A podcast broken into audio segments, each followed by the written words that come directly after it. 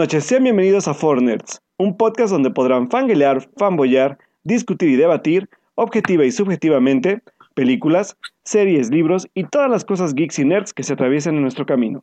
Yo soy Alberto Molina y ese es el programa número 49 y hoy me acompaña Edith Sánchez. Hola Edith, buenas noches, ¿cómo estás? Hola a todos, ¿cómo están en este día lluvioso, al menos aquí en la Ciudad de México? Y pues sí, aquí estamos en el programa 49, ya a uno del programa 50. ¡Qué emoción! es que sí, la verdad es que, digo, ya lo hablaremos con más detenimiento en el siguiente programa, pero la verdad es que pellizquenme porque no me lo puedo creer. Estamos preparando algo especial, eh, no súper mega especial porque Alberto y sus agendas complicadas, pero es algo especial, entonces esperamos que nos puedan acompañar en el siguiente programa que les juramos empezaremos a las nueve y media en punto porque ahorita nos atrasamos un poquito. Pero, em, pues ya para empezar a hablar de los temas que tenemos para este día, déjenme presentarles a nuestro invitado del día de hoy. El día de hoy nos acompaña de Crónicas del Multiverso Uriel Botello. Hola Uriel, ¿cómo estás? Hola Uriel, bienvenido. Hola, hola, amigos míos, ¿cómo están? Yo pues estoy pasándola. Lloviendo también, por cierto. ¿Verdad? Sí, nos conectamos en todos los este, estados de la República con esta lluvia, definitivamente. Oye, es como esa frase cursi de que recuerda que aunque estemos muy lejos, todos estamos debajo del mismo cielo. Ah, qué, qué romántico anda hoy, Uriel. Me gusta más como vemos la misma luna. Ah. Qué romántico anda Uriel el día de hoy. Mira. Creo, creo que estoy un poco ebrio. ok. Ebrio, de amor. Ok, muy bien, me gusta más eso. Y pues bueno, pues muchas gracias por acompañarnos porque vamos a hablar de varias películas y varias noticias y tal vez si se me ocurre alguna serie. Pero pues, ¿qué tal Alberto si empezamos primero con los momentos de la semana? Vale, pues vámonos con los momentos porque traemos por ahí unos muy chidos. Espero Uriel ya haya preparado el suyo, así que pues vámonos.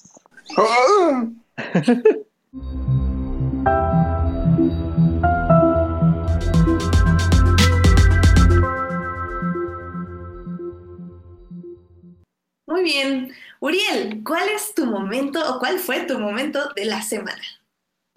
Déjame pensar. ¿Qué tal si me dejan al último? bueno, va que va. Muy bien, muy bien. Entonces, vas tú, Alberto. Bueno, voy yo. Pues bueno, muchachos, eh, pues, un montón de cosas que ya ven que uno se puede, se puede encontrar en internet en estos tiempos. Pues no sé si han visto que está por ahí mucho de moda lo que se llama el Fluff Challenge, que es este, esta actividad de engañar a perritos con la desaparición de sus amos, donde agarran una sábana, les hacen como la finta, y de repente cuando ya sueltan la sábana, ya no están ahí. Entonces hay muchos, muchos, muchos videos de, Ah, de reacciones sobre este, sobre este tipo como de experimento con, con los perritos. Y, el, sí. y el día de ayer me tocó ver uno muy, muy bonito porque este se hizo en uno de los parques de Disney y es Mickey Mouse eh, haciendo el truco del Fluff Challenge con Pluto. Y está muy bonito, la verdad. O sea, está, obviamente le hace como el- la misma finta del Mickey. Y Pluto así como de, ah, ¿dónde está Mickey? ¿Dónde está? Y de repente se desaparece. Y Pluto empieza a buscarlo por todos lados hasta que se reaparece de, de una puerta que es como un- una simulación de un castillito chiquito. Y, es- y la, Ok. verdad es, y la verdad es que está, está muy padre. O sea, creo que es, ha sido como un experimento muy variado porque he visto también varios videos. Por eso me llamó la atención porque lo hicieron ahí en, el parque temático y son de los chavos estos que traen sus botargas. Pero está muy, muy padre. No sé si igual hayan visto videos vari- variados de estos, pero hay como mil y un diferentes reacciones. He visto desde las más tiernas hasta las más extrañas. Pero, pero este sí me gustó bastante porque, bueno, obviamente involucra a dos de, dos de los personajes más queridos de Disney. Y pues por ahí se los vamos a dejar en la página para que lo chequen y yo creo que les dejamos unos tres más para que vean bien como de qué les hablamos y de las diferentes reacciones que, que pueden tener los, los perritos. Oye, y pon uno que sea extraño porque me dejaste intrigado. Ah, ah, Ajá, bueno, como que extraño. Hay uno que me tocó ver que de hecho por ahí si me siguen en mis redes sociales, en, bueno, en Instagram sobre todo, que lo subí a, a mi Instagram Stories, hubo uno donde está una chava que es de Brasil, hace el truco, cuando suelta la, la, la- la sábana y se desaparece, los perros como que su primera reacción, yo he visto de varios que como que se echan a correr o empiezan a llorar. Y estos como eran dos perritos chiquitos, se empiezan a pelear entre los dos. Ah, ok, ok. Así como de, lo desapareciste, maldito, y se empiezan a pelear entre ellos. Y ahí sí, bueno, o sea, hay varios como bien extraños. Sí, sí, sí, sí los he, sí he visto algunos, sí. Pero es que Ah, me, hicieron mucho, me hicieron mucho la semana, sobre todo para, para una semana después de- del estrés que me cargaba después de las elecciones. Entonces son bastante como divertidos y me, y me hacen el día, la verdad. Yo cambié un poco los videos de gatitos por perritos que, que buscan a sus dueños. Ay, no sé, a mí me provoca un poco de ansiedad, pero sí están bonitos. Tengo que Oye, pero están mejor que los videos de los gatos asustados por pepinos. Ah, caray, eso no los hemos visto. No, yo digo que esos están más chistosos. A mí me dan más risa los gatos. Dan más risa, pero ya explicaron de que les puede dar un paro cardíaco por eso. Ajá, sí. Sí, Ah, sí, sí. ¿ves? Es que esas cosas me dan ansiedad justo por eso, porque según yo es como, no es tan chistoso como parece, pero está bien, está bien. Les damos chance, les, se los ponemos en la página para que vean, este, vean los videos de perros buscando a sus dueños desesperadamente. Sí, y está muy también chido. hay uno con un gato, así que... Hay, hay uno igual, hay uno igual del de esos de los de Fluff Challenge con un señor que ya es adulto mayor. Y está bien bonito ese, ese sí vean, está muy, muy, muy bonito. Muy bien. Sí, están chidos, véanlos, véanlos. De, de hecho, buscan, o sea, hashtag buscan Fluff Challenge en Twitter y salen un montón de toda la gente que lo ha, lo ha hecho. Hay gente que, la verdad, ha fallado en el intento, pero hay gente que sí le sale muy bien. Entonces, ahí chequenlos y les dejamos los que les comentamos ahorita. Excelente. Oye, me inspiraste, este, me inspiraste, Alberto. ¿Mande, mande? Momento de la semana. Me, me Ah. inspiraste en el momento. ¿Ya Ah, tienes venga, tu momento? venga, venga, Viene, venga. viene. Venga, Es otro challenge que surgió a raíz de cierto evento deportivo, ok. el, el Neymar Challenge. ¡Ah, Sí, es buenísimo! bueno. Sí, está Sí, muy pues chido. para los que no sepan, pues se trata de que nuestro querido brasileño es experto en fingir faltas. Y pues ahora la tendencia es de que hacen el Neymar Challenge, sobre todo en campos de fútbol, no de niños, algo así, donde entrenan. Sí, Y de repente dicen la Neymar Challenge y todos están corriendo y ah, se tiran al suelo y se pueden a dar volteretas ahí con fingiendo una lesión y pues así multitudinariamente se ve bien divertido. sí, la verdad. Sí, y aparte, a mí me tocó ver el de ah, uno, es que yo vi ya como tres, pero vi uno donde sí es un campo súper enorme, son un chorro de chavitos, y se ve aún más gracioso cuando son muchos, ¿saben? Porque hasta hay uno que se escucha que llora así como de "Nah". Es que to- todos le meten el dramatismo. Yo digo que Neymar lo que va, va a hacer va, es que va a sacar a muchos actores de, de las canchas de fútbol, van a ver. Sí, se me hace. Oye, pues él sí puede hacer su propia película. Sí, no, no, no, así, algo, un drama así cañón, heavy. No, qué horror. Así de Dramón. Sí, no, nada más por él, que me- a todos nos alegró que sacaran a Brasil, sinceramente. Sí, la verdad es que sí. Oye, fue bien triste, siempre es de mis favoritos Brasil y ahora no podía. No, era como corazón latinoamericano, odio por Neymar. Corazón latinoamericano, odio por Neymar. ¿Qué, qué hacer? ¿Qué hacer? ¿Qué hacer? Así de, ¿por dónde me decide? Eh, am, bueno, pues ya para nada más concluir, eh, mi momento de la semana, de hecho, ya salió hace como varios días, creo que fue como hace una semana y media o algo así, pero la verdad es que lo estaba guardando porque compete para el tema de hoy. Eh, que es un video de, es una entrevista que están haciendo de los junkets de prensa para Ant-Man and the Wasp, donde Evangeline Lilly está hablando de su vestuario, ¿no? Y pues de, de cómo fue usar el traje, etc, etc.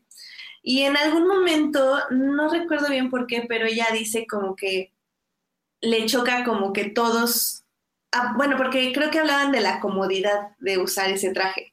Y ella decía como, no, pues sí, está, está cómodo, digo, pues está bien.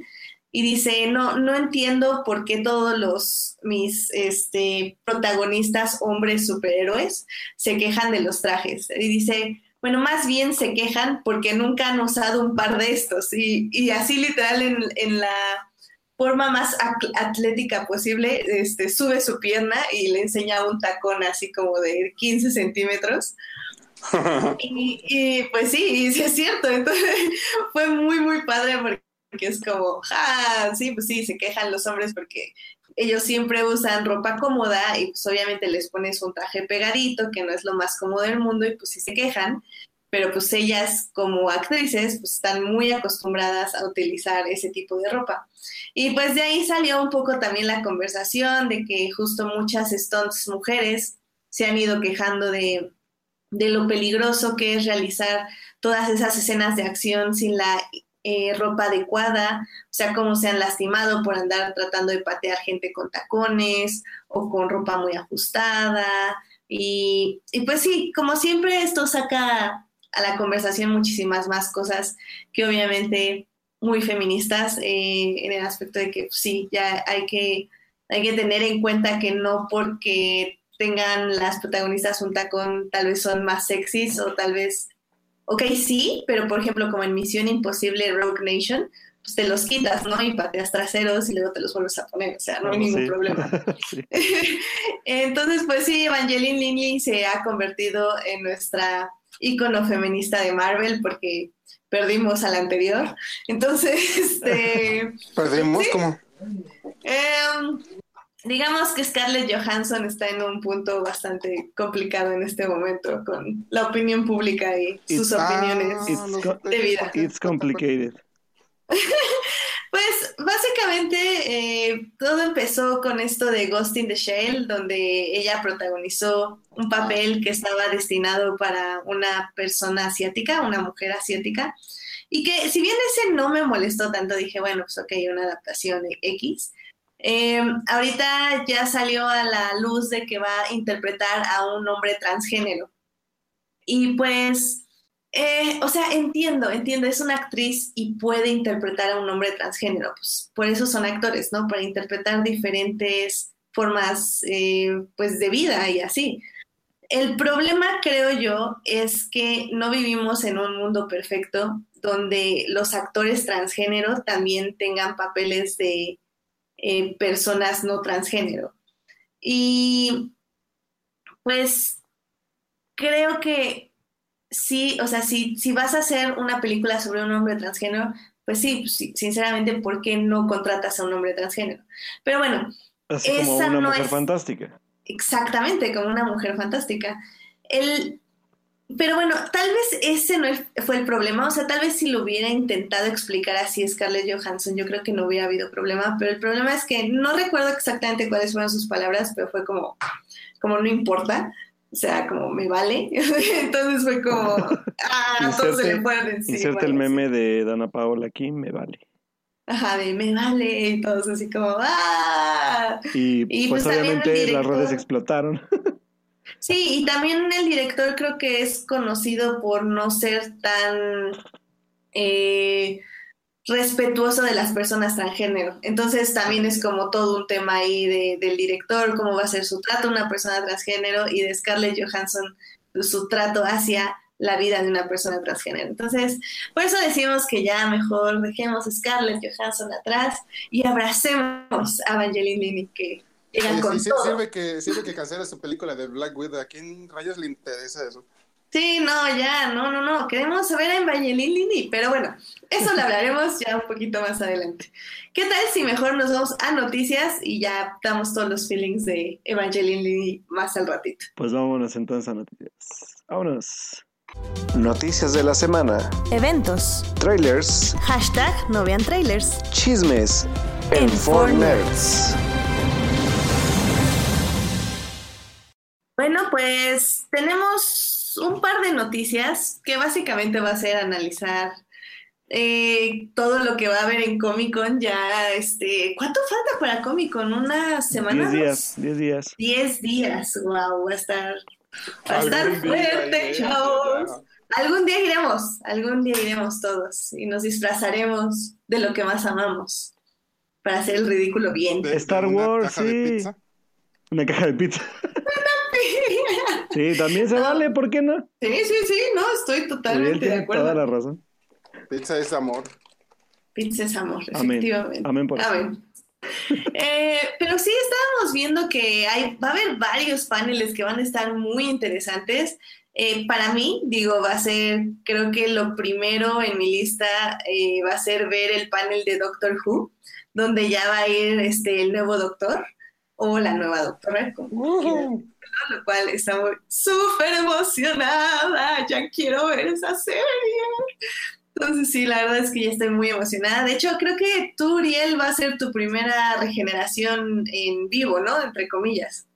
Sí, es mi primer, mi primer, fue mi primer despedida de doctor y va a ser mi primer inicio de ese, no es mi doctor.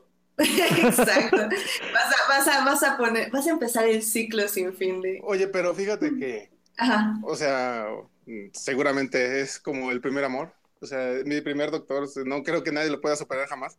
Ujú. Pero no por todo lo que ha pasado con la, esta, esta actriz, ¿cómo se llama? Este, Whit, Jodie Whittaker. Whittaker, esa. Ujú. Este, o sea, se me hizo muy buena onda ese, ese arriesgado movimiento. Entonces, Ujú. fíjate que no estoy así con el plan de que no, no la voy a querer, no, sí, sino tengo muchas ganas de verla. Sí, sí, creo que todos estamos así. Es como, sí Todos nos duele que se haya alma. ido Capaldi. Sí, sí, exacto. To- Todos estamos como, ay, Capaldi se merecía más, merecía más como esta última temporada, que fue increíble, etc, etc. Pero creo que nuestro nivel de odio hacia el doctor que sigue es muy, muy leve justo por eso, porque tenemos muchas ganas de ver qué pasa y cómo lo van a hacer. Entonces, cualquier No arruinen. noticia, sí, sí, sí, también eso. Y va a ser difícil porque, como digo, es un nuevo showrunner. Por ejemplo, para mí es mi primer cambio de showrunner, porque yo inicié con Moffat. Entonces, eh, un nuevo showrunner, una nueva forma de narrar, una nueva de todo, va a ser complicado, pero hay que estar abiertos y hay que criticar el show, lo que hay que criticarse, pero pues también hay que tener los brazos abiertos para lo que ¿A poco, a poco, a poco Moffat estaba desde este cuate, ¿cómo se llama este chavo? El de, sale en la de Pride and Zombies. Eh, Ma- Matt Smith, Ajá, ¿a poco desde ahí estaba Moffat ya haciendo como showrunner Sí. en Doctor Who? Sí, el primer showrunner fue Russell T. Davis. Él dirigió al noveno y décimo Doctor. Y luego entró Moffat con el 11 y 12, que fue Capaldi. Capaldi y Ah, Matt. Smith. Fíjate que yo, yo creí que había sido con Capaldi apenas. No, fue con Matt Smith. Y de hecho, por eso Matt Smith es mi primer Doctor. Y es como dice Bot, el primer amor nunca se olvida. Sí, exacto. Y, y sí, o sea, Matt Smith, el, el onceavo doctor, es mi doctor y, y siempre va a ser mi doctor favorito, pero eso no te impide disfrutar a todos los demás. Es, es una cosa de Jubians que ya hablaremos en algún programa antes del estreno de esta nueva temporada, definitivamente. ¿Cuándo se estrena? Eh, ya dijeron, nada más que no me acuerdo. ¿Octubre? Es, eso, es otoñal, ¿verdad? Esa? Sí, es otoñal, pero creo que la atrasaron. Sí, es que Uh. acuérdense que se ve atrasado y entonces cambió fecha. Ah. Ah, Sí, ahorita, Sí, sí, sí, ahorita sí, averiguo cuándo. Sí, yo he de Octubre de dos- primer muñeca, octubre de 2018 este, va a dice. de. Octubre. Sí. Octubre, en octubre. Sí, fíjate que, que, que. Que como le hemos platicado yo antes, por ejemplo, en mi caso, que solo he visto un doctor y que la verdad no fue como mi hit, es que dice entre el 23 de septiembre y el 1 de diciembre. O sea, no, va a ser en septiembre. Wow. Sí. 23 de septiembre, o sea, ya falta casi nada. ¡Ah! El cumpleaños de Falange, creo. No, qué padre. ¡Qué chido! No manches. No, y es que, Creo, híjole. creo. Porque sí, yo, yo cumplo el 24 y estamos a un día de distancia. Oh, muy bien, muy bien. Ah, mira. O sea, o cumple el 23 o el 25. Es bueno saberlo. Sí, algo así. No, Sí. pues yo creo que sí, los vamos a invitar a los dos para... Y Sí, bueno, para- no, de hecho tenemos muchos Julians invitados. Oh, ya sé, sí, va a estar bien denso ese programa. Va a estar bien. Por ahí en el chat programa. tenemos varios también. Sí, sí, somos No, muy Julians o sea, por ya- aquí. Me, empezaron- alegra, me alegra. Yo les queridos. iba a decir que, eh, o sea, esta parte, por ejemplo, a mí sí me llama como la atención porque como le decía yo Edith desde hace muchos programas también la parte de que, a pesar de que yo solo he visto a un doctor y que igual no me hice tan fan, como que me, ya me llama la atención como más esta como versión actual y más que es una nueva doctora y como, ahora sí que yo voy a empezar ahora sí que en comparación de ustedes, tanto con nuevo showrunner como con nueva doctora, entonces va a estar chido.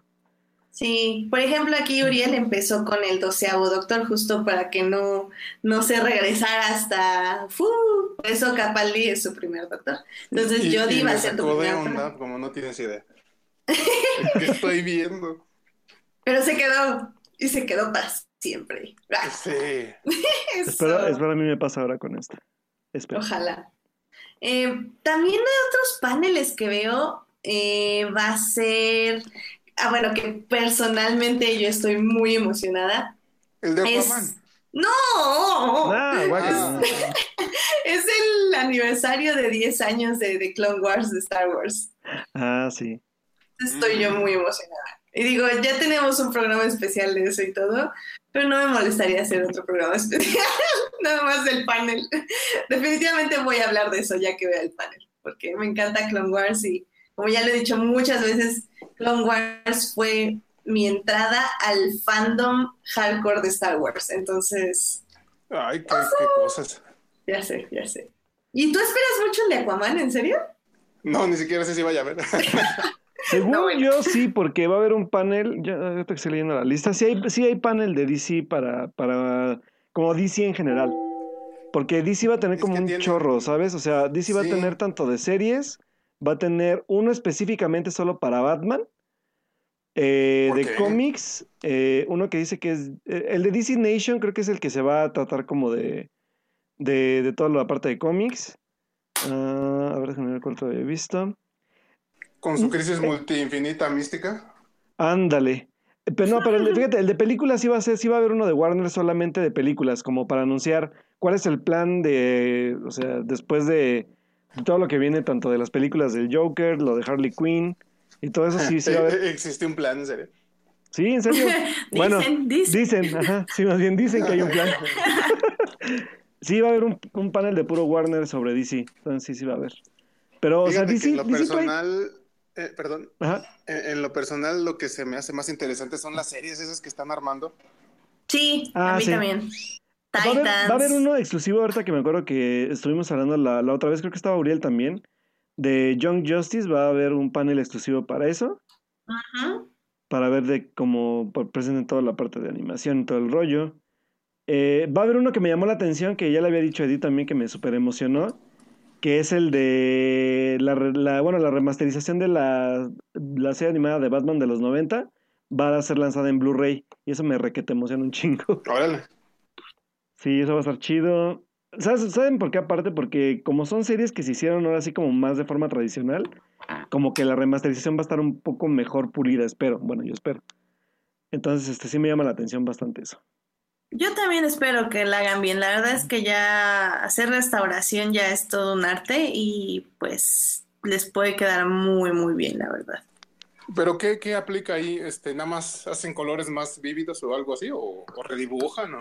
No, yo- bueno, sí, yo creo que eh, parte de, de como de limpiar un poco el, el dibujo y este también la parte de de mejorar el audio, obviamente también, como dices tú, la parte de colorearlos y que se vea bonito, porque a, final de cuentas estas sí son series que creo que sí deben tener como un como un scan de, de, de 35 milímetros también para televisión, según yo. Mm, depende mucho que, cuál sea el material que tengan. O sea, si tienen como lo original del original del original, no, va a estar, va a estar increíble. Si están sacando Yo- el material para restaurar de otro tipo de lugar, pues ya, Yo ya tengo, es un poco yo depende. tengo la, la colección del, o sea, del de DVD y según yo sí se nota como un poco el granulado del, de, ro- de rollo. Esperemos que sí sea como ese scan.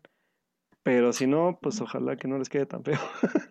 Pero, o sea, a mí me emociona porque aparte que es de mis series favoritas de DC y de Batman en la vida, pues la verdad es que ver como... Digo, y, pues, obviamente, eh, yo sí me la veía venir un poco porque acuérdense que también ya habían hecho la, el remaster de, de esta película. ¿Cómo se llama? La del fantasma. La del fantasma, la sombra, ay, ¿cómo era? A mí también se me olvidó el título. No, no me acuerdo. Eh, la, eh, la máscara del fantasma, ¿no se llama, Uriel? ándale esa. La mejor película de origen de Batman. Oh, sí. Incluso, incluso mejor que Batman Begins. Sí, la neta sí. Fuertes declaraciones, la tengo que ver. Sí, la, la verdad es que si no la has visto, sí, esa sí, chécala, porque está muy, muy buena la película y aparte Sí, la sí, historia vale la está pena. muy, muy chida. Sí, sí, vela. Si tú eres Y- fan, si tú eres de los neófitos como yo que nos gusta el doblaje latino, también está muy bonito. Sí, el doblaje está padre, fíjate. Sí, a mí también me gusta el doblaje. La, la verdad es que yo sí la veo con doblaje. Ok, ok. Porque aparte es el doblaje de la serie animada de los 90, porque aparte es una, Sí. es como sale como de ahí, pues.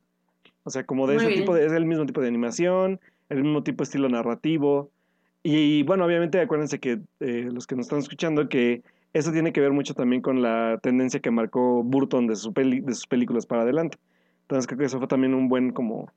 Como cuando Burton era bueno y hacía cosas buenas, eso es lo, lo bueno que le dejó a Batman. la verdad. Dumbo promete, Dumbo promete. A ver qué pasa. Eh, yo, yo estoy muy poco expectante, así que pues ya veremos, ya veremos.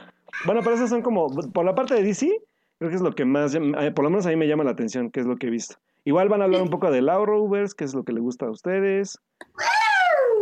Uy, nada más veo dos de esas series. pero- Ah, no es cierto, Black Lightning también la veo. Y también veo... No, pues ya. Pues ya es todo lo de Law Rovers que ves, ¿no? Porque estaba viendo, por ejemplo, también va a haber panel de Krypton, que le gusta mucho a Joyce. Entonces Ah, sí, también... sí, cierto. también. Y- Oye, esa, esa es lo que me llamó la atención es que salió un Brainiac muy locotón. ¿En Krypton? O, o lo anunciaron, no sé si ha salido, pero se, la Mm. foto se ve bien padre. Ah, órale, la verdad no voy al día con la serie, pero... No, yo, yo soy de los que dijo, no voy a ir a ver esa porquería jamás.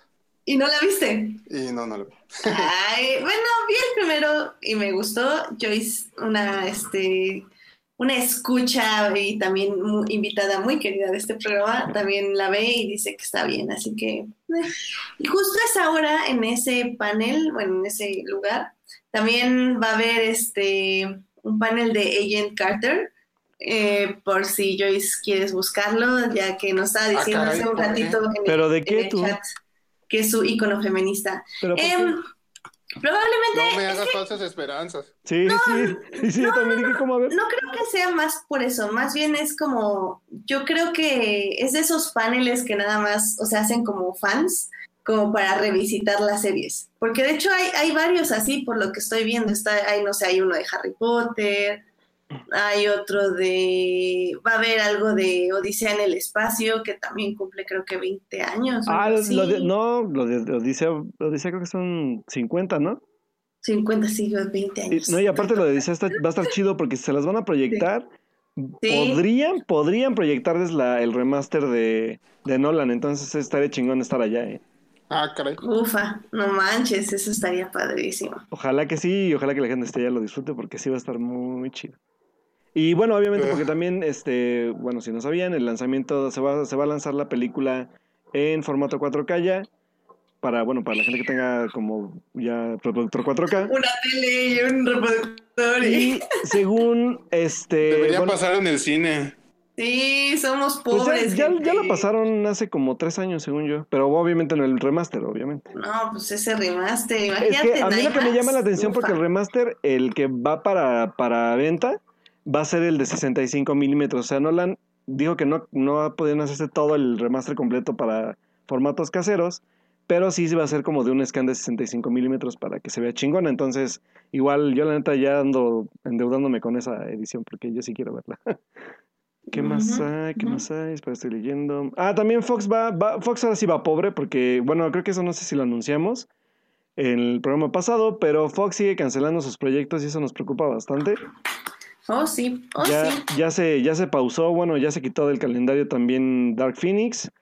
Y en el panel solamente va a traer Ah. un panel de Depredador y de una película que se llama Darkest Minds, que la verdad es que no sé si ustedes sepan porque yo no sé mucho. Oye, pero no manches, o sea, Phoenix tiene una maldición, o no sé, y es como, o sea, creo que de X-Men es como lo único que he leído, todo lo de Phoenix, porque me encanta. Y, y a la frega, y nada más me lo cancelan, me lo Pero la verdad mal, es que yo pues, creo que, por lo que, bueno, o sea, no sé si tú lo veías así, pero yo creo que el elenco no era como muy idóneo, idóneo para ese universo. Sophie Turner, te amo. Sí, Sophie Turner era como lo único que me llamaba la atención, pero no sé, no sé. Pues a mí me gustó la de Apocalipsis, aunque a nadie más le haya gustado. A mí también me gustó, Eh, a mí sí me gustó. A ellos no, porque de- con ellos sí hablamos de Apocalipsis y creo que no les gustó mucho que digamos.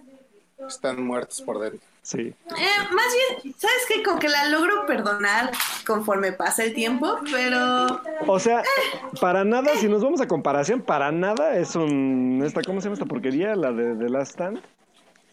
Ah, bueno. Ah, bueno, pero O sea, The Last no. Stand ya se volvió un gusto culposo. Ah, Mira, la odio con todo mi ser, pero me sé todos los diálogos. ay, hijos. Ah, caray. Es- eres muy rara, ¿sabes? Sí, ya lo sé, ya lo sé. Es, es muy raro lo de Last Stand. Y de hecho, Ya la, la- la aceptas porque ya sabes que aunque haya pasado, no pasó.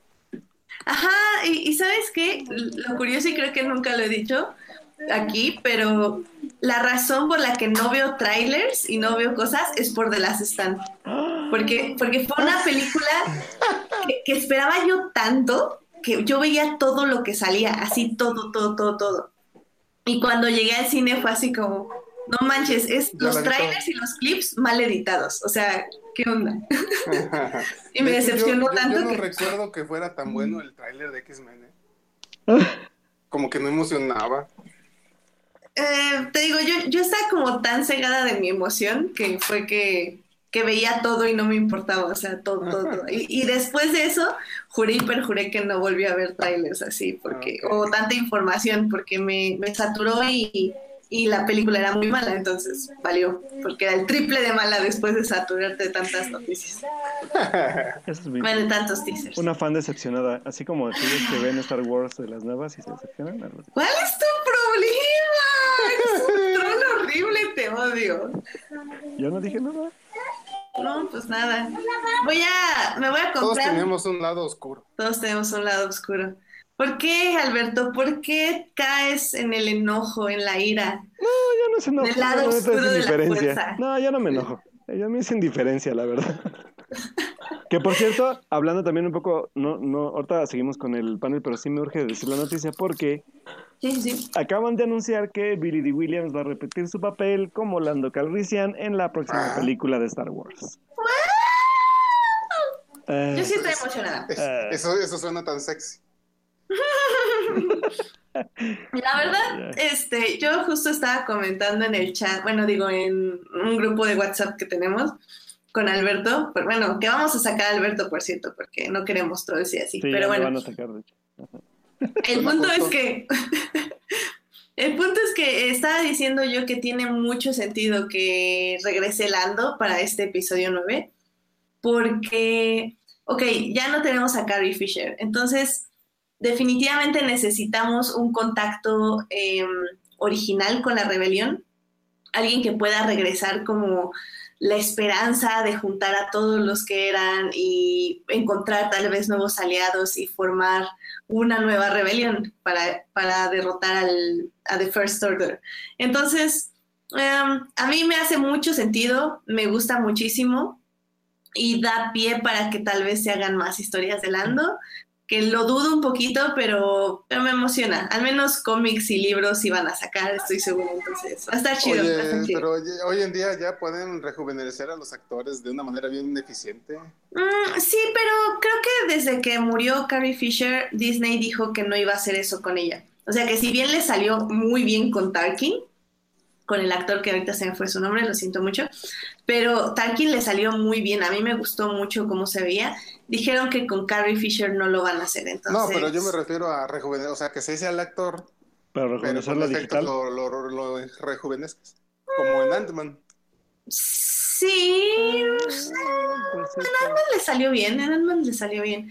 Pero, por ejemplo, en, en una de Iron Man no se veía padre, eh, como rejuvenecían a... Ay, Ay, no, Robert man, ya no Downey me digas nada. Sí, supongo que depende del presupuesto y de cuánto vaya a durar Ah, pero aparte estás hablando de Iron Man 3, no manches. Edith. Bueno, no me acuerdo cuál era, lo siento. Yo dije, Guácala. ¿cuál era? Sí, me acordé de la 3. Eh, bueno, Sí, solo decía, solo Sí, decía. me acuerdo, solo en todas las películas ese güey que ya ni me acuerdo qué película. Sí, ya Sí, mejor bueno. que se quede así de invitado para Ah, no es cierto, es. Civil War, ya me acordé. ¿Civil War? Sí, porque es cuando Ah, sí, sí. cuando está dando su su speech en la escuela y llega la señora Ajá, de, a de qué hubiera pasado si sus papás se hubieran quedado, Ajá, qué sí. les hubiera Sí, dicho y así, War, ¿no? sí, sí. Eh, sí. Ah, sí me acuerdo. Lo siento, Sí, es que sí, Robert sí Jr. salen todas que ya, ya ni me acuerdo cuál era, amigos, entonces, disculpen. Pero, pero justo con lo de Tarkin, o sea, por ejemplo, Tarkin quedó muy bien, pero la joven Carrie Fisher quedó muy mal. Sí, la Entonces, Juan Harry Fisher se ve muy falsa. ajá, entonces sí, supongo que, eh, eh, eh. Pues bueno, no ¿sabes? sé, eso es un volado. Yo no sé, o sea, yo la verdad es que después de, de- de lo que sea que pase, lo que vaya a pasar después del episodio 8, a mí me preocupa bastante que, que que Abrams se descontrole. Yo creo que Abrams es un director como bastante como como que sabe lo que va a hacer. A lo mejor puede que guste o no guste, pero él está como firme en lo que sabe que va a hacer. Y a mí me preocupa que a Abrams, por la exigencia de Disney, se descontrole un poco su estilo narrativo, su estilo de, de cine, pues. Es lo que me tiene como un poco consternado y que yo la neta es que yo creo, y, y de aquí, en el podcast, puedo como augurar que lo que vaya a pasar con el episodio 9, todo lo que no guste, la culpa va a ser de Abrams y no de nadie más.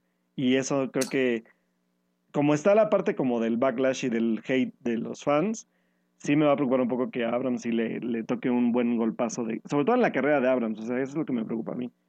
Pero bueno, A mí me preocupa que Disney le haga caso a todos estos niños rata y, y que sí cambie cosas que no debería cambiar y, y así, pero yo espero que no. Bueno, es que o sea, va a ser un volado y... no, no creo. ¿Sabes por qué Eh, no? Porque por eso ya escogió, yo creo que este, ese señor, ¿cómo se llama este señor? Ryan Johnson. A Ryan Johnson, o sea, a A final de la cuentas... nueva trilogía. Ajá, o sea, creo que ya ese plan ya está armado, o sea, no, o bueno, quién sabe, eso, eso, eso decíamos de los spin-offs y vean dónde estamos ahora. Pero bueno, o sea, la noticia de los spin-offs, pues nunca supimos bien ni qué era, porque pues sí, cancelaron algo que nunca nos habían confirmado. Uy, qué padre, o sea... Bueno, eso sí. Sí, Ah. Entonces, sí, no sé, o sea, a ver qué pasa. Yo, especulación de Star Wars ah, me da flojera porque me, me, me da ansiedad y, y también es como, o sea, como para qué. Ajá, exacto, o sea, ¿y para qué, para qué me estreso tanto por algo que ni Así siquiera mejor me sé? pongo a leer las novelas, me pongo a... Me- mejor me pongo a leer, me pongo a ver cómics, veo Ah, las ah, series que salgan. de hecho, hablando de Star Wars, ya van a hacer la presentación en la, en la Comic Con de la nueva serie animada. Que se llama... ¿Cómo se llama? ¿Nueva serie? ¿Cuál? Ay, La que va a dirigir Dave Filoni, supongo. Ajá, eh, se llama... Ah, sí.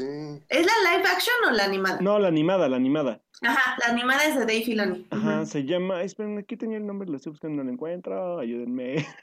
Ay, no sé, pero a mí me encanta Dave Filoni, lo amo, lo amo, lo amo, lo amo, lo amo, lo amo, lo amo, lo amo. que estoy viendo y que es muy parecido al estilo animado de todos, o sea, de Clone Wars y de... Y de Pues sí, porque es el mismo showrunner. Y como que parece que, o sea, yo neta de las pocas fotos que vi de, de lo que se subió en la semana, porque de hecho se subió en la semana, subieron ya como algunos adelantos de, de artes y todo el rollo. Y pues digo, igual hay que ver de qué trata, igual es como de un grupo de, de exploradores y que están como en un...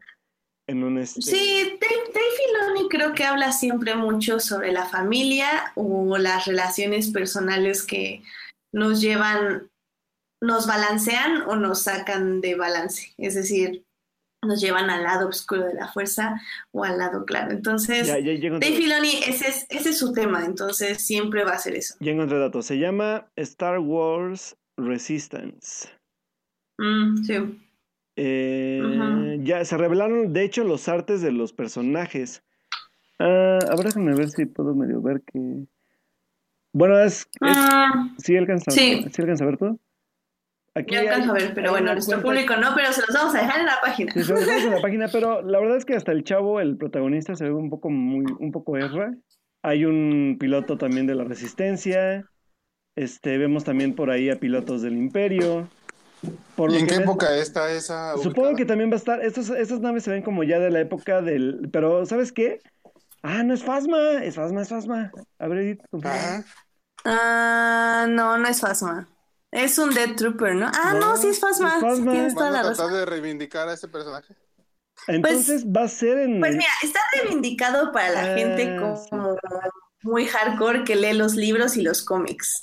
Para la gente de las series, digo, de las películas, pues no. Sí. Pues a ver qué pasa. Está BB-8 ahí también, fíjense. ¿Saben qué? Que creo que es Poe el piloto, ¿eh? No me crean mucho. Mm, ¿Quién sabe? Mm, Pues Bueno, ya entonces- esperemos para entonces- Comic Con a ver qué dice. Entonces va a ser como dentro ya de, del, del nuevo, bueno, de la nueva etapa de Star Wars en la que estamos viviendo ahorita. Creo que ya lo habían dicho, pero sinceramente no me acuerdo. Sí, yo tampoco pero me pues acordaba, ya la verdad. porque- les, les avisamos en cuanto pues, llegue el panel. Ah, ah, bueno, a ver, se los, se los digo rápido. Es que aquí ya tengo la info. Este, Ah, ya, el sí, reparto de voces lo van a componer O- Oscar Isaac, Gwendolyn Christie, Christopher Sean, eh, Scott Lawrence, eh, que me conozco. Jim Rush, va a estar Jim Rush, mira. Mm. Este, Rachel Butera, este, Mirna Velasco. Sí, hay como varias gente de, de series, que es más como involucrada en series. Va a estar bueno. Bueno, va a estar interesante, porque Y se, y se estrena en octubre, por cierto, ¿eh? Rebels no fue lo máximo para mí, pero bueno. Uy, va a ser Doctor Who y coso de Star Wars. Seguimos esperando los que te escuchamos en Fornerds, un texto que nos prometiste desde hace mucho tiempo.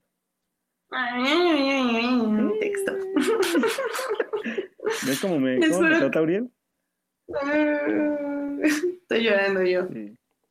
Pero bueno, pues, ¿tenemos algo más o Pues ya pasamos? eh, nada más creo que mencionar, voy a repasar rapidísimo qué más hay para por, por aquellos que igual están como no, esos güeyes nos hablaban de Star Wars y de lo que les interesa. Este, va a haber Ah, también pues, panel, pues sí, ¿no? va a haber también panel de series de AMC, de Better Call Saul, de The Walking Dead, donde supongo que se va a revelar cuál va a ser el futuro de, de ¿cómo es este güey? De Rick. Sí, pues creo que Joyce tiene como una teoría de que ya van a fusionar Fear the Walking Dead y Mm, The Walking The Dead. Walking Dead. Lo cual no me parece. eso. Ajá, no me parece tan descabellado porque las dos series están quitando público y creo que no le conviene para nada a AMC. Entonces mejor las fusionan y ya tienen público más este fresco, se podría decir. Ok. Bueno, También va a haber panel de Star Trek Discovery, sí, va a haber, va a haber panel de Star Trek Discovery. que tengo mucho miedo sobre la segunda temporada de esa serie, pero bueno, pues a ver qué pasa. Va a haber también este, una, serie, una serie animada nueva de Marvel que se llama Rising. Eh, Iron Fist, segunda temporada. Eh, bu, Bu, bu. bu. Este, por ahí una serie que me llamó la atención que vi rápido, nada más se las, se las menciono de rapidito, que va a ser para este, esta como canal que se llama Sci-Fi, que se llama Night Flyers, que está basada en una novela también de George R. R. Martin, quien, si ya saben quién es, es, es nuestro querido abuelito que escribe Game of Thrones. ¿Y esa sí la acabó o no la acabó? Pues espero que la haya acabado y la verdad es que pues sí, quiero igual verla porque me da la atención porque es George R. R. Martin. No creo que sea tan pesada como Game of Thrones, pero pues igual estaría chido verla. Em, y pues creo que nada más, este, van a presentar algunas cosas de Glass y de Halloween. Eh, también van a estar algunos paneles de Venom, de Spider-Man Into the Spider-Verse, de Mira. Bumblebee, Hay, hay una opinión controversial que voy a dar. de y Glass. es que el póster de Glass Está horrible y parece fanmade. Ok, gracias. es lo más feo que he visto en mi vida. Entonces no es tan controversial el asunto. Sí, No, no.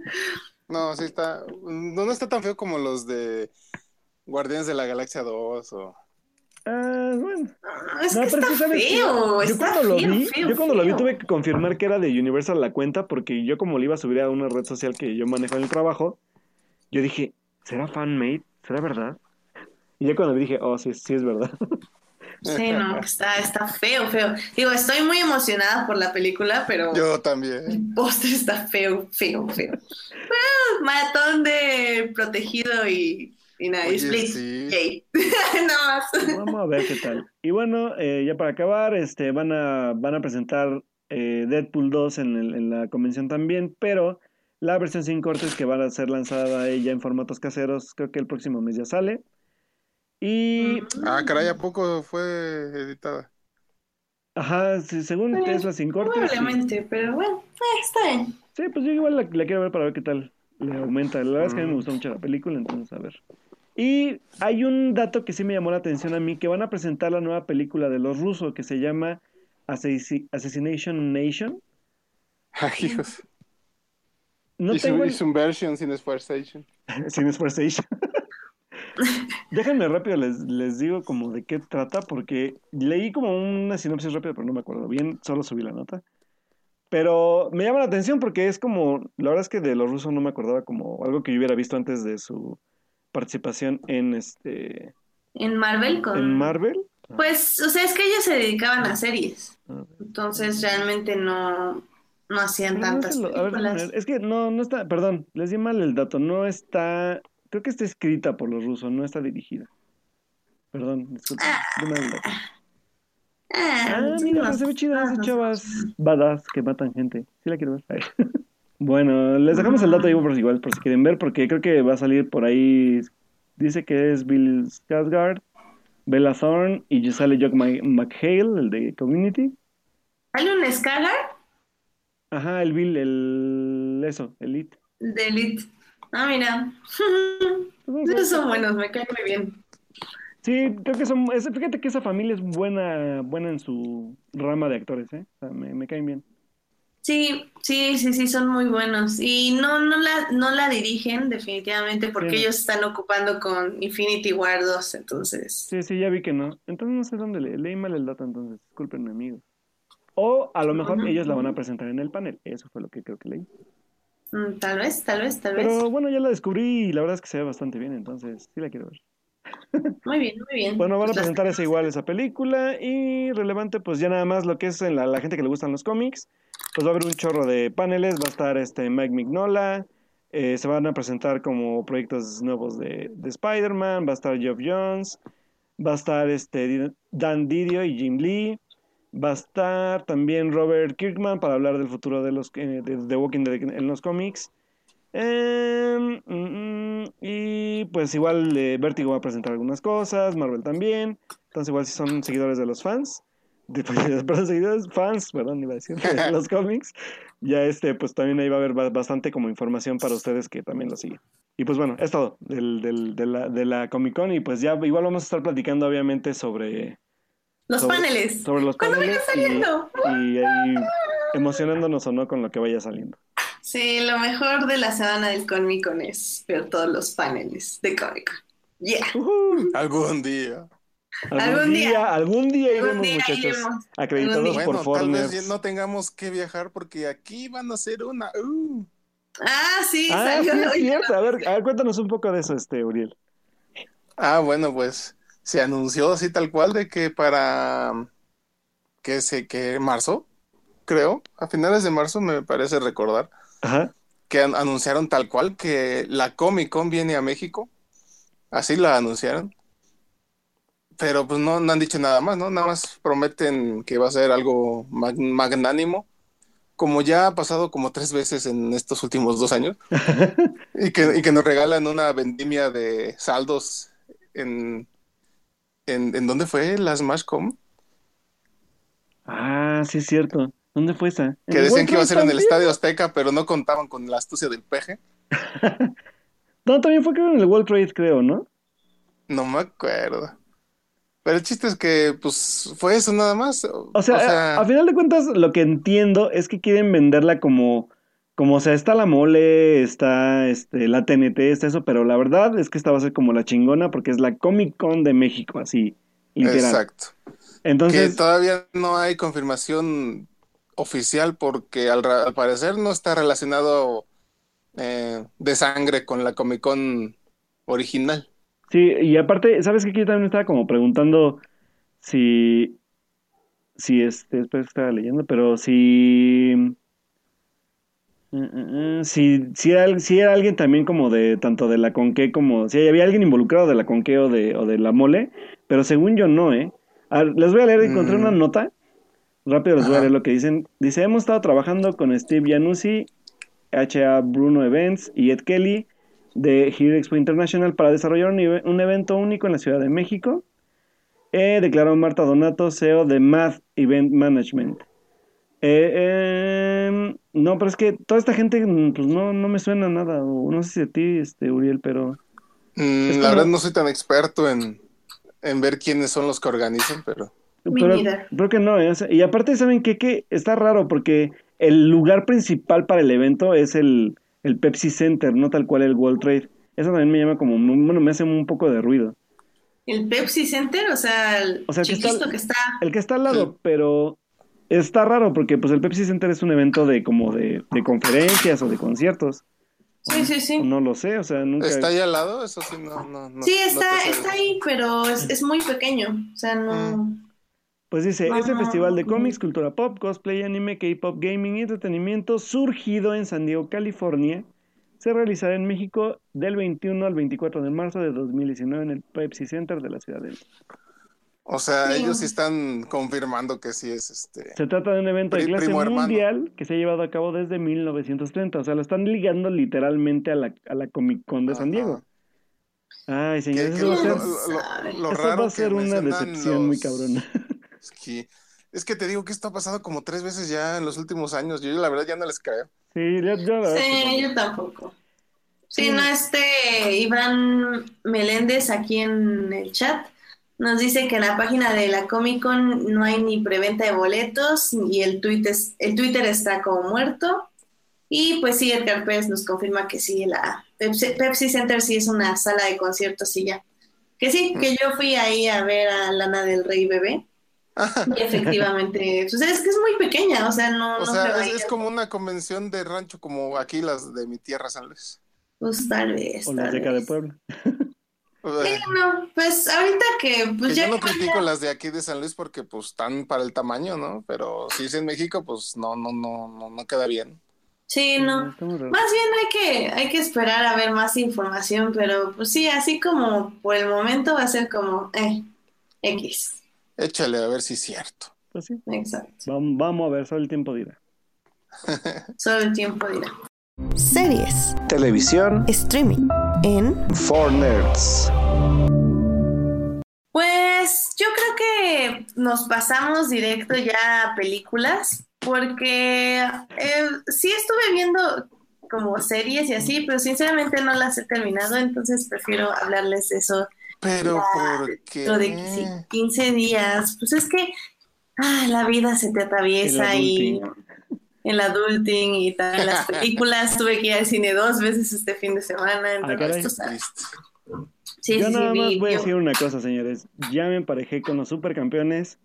Ya llegamos a las nacionales y está muy buena la serie. Síganla viendo porque se está poniendo bien chido. Wakabayashi, ahí te va mi tiro. Sí. ok, ya. y yo nada más voy a decir que yo estoy viendo Glow, que salió en Netflix, ya es la segunda temporada. ¿Glow de brillar? Ajá, Glow de brillar. Es la de baile, ¿no? No, es de lucha libre. Son The Gorgeous Ladies of Wrestling. ¿Por qué me quedé con que era como baile? no sé, no tengo idea, pero está pues ubicada. así suena. No, no, es, es. Bailando por un sueño o algo así. Híjole, es que no sé ni cómo vendérselas, pero es como. Pues eso, o sea, son unas mujeres que por, distin por distintas este, razones eh, el único trabajo que encuentran es eh, básicamente protagonizar un programa de lucha libre donde que va a salir en la televisión y pues es eso, es sus interacciones, sus problemas, sus desarrollos entre, entre ellas, o sea, es, es, una serie muy femenina porque pues literal nada más hay como dos protagonistas masculinos, bueno, ni siquiera protagonistas, son como terciarios.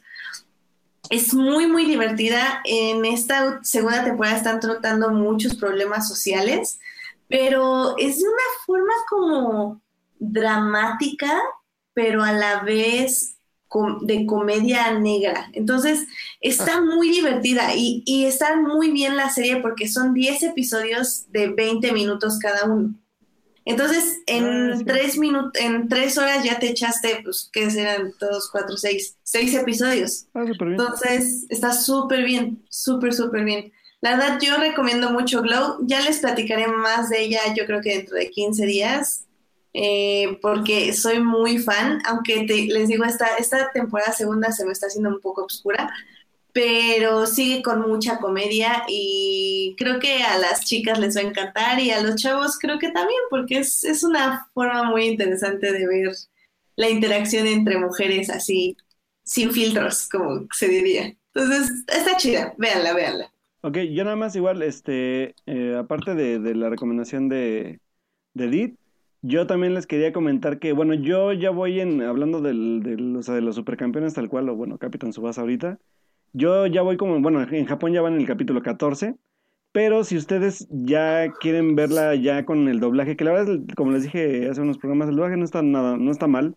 solamente sí les va a sacar un poco de onda que sean los nombres en japonés ahora sí, no lo que estamos acostumbrados a ver de chavitos.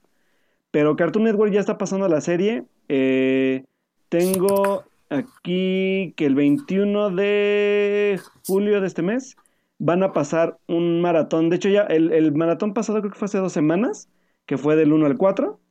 Viene un maratón del capítulo del 5 al 8. Y va a pasar a las 9 de la noche por Cartoon Network. Entonces está muy raro porque no están pasándolos como, como, como capítulo por capítulo por día. Supongo que también es como para, como para echar tandeo y ya después esperar a que venga lo que venga de Japón y así irlos como sacando. Pero este, bueno, ese, ese es el, va a ser el segundo como maratón del 5 al 8. Y es en Cartoon Network el 21 de julio a las 9 de la noche para que igual lo chequen. Avanza, avanza bastante rápido la serie, así que este, pues igual ahí puedan comentarnos tanto en redes sociales o aquí en el, en el chat si están presentes, si la han estado viendo en otros, otros medios como yo o ya la están viendo con doblaje. Muy bien. Pues yo creo que sí, esa fue nuestra rápida sección de serie. Eh, pues vámonos ya a la peli al estreno de la semana. Uh, vámonos. Películas, Cine. cartelera comercial en Fortnite. Esta semana se estrenó Ant-Man and the Wasp.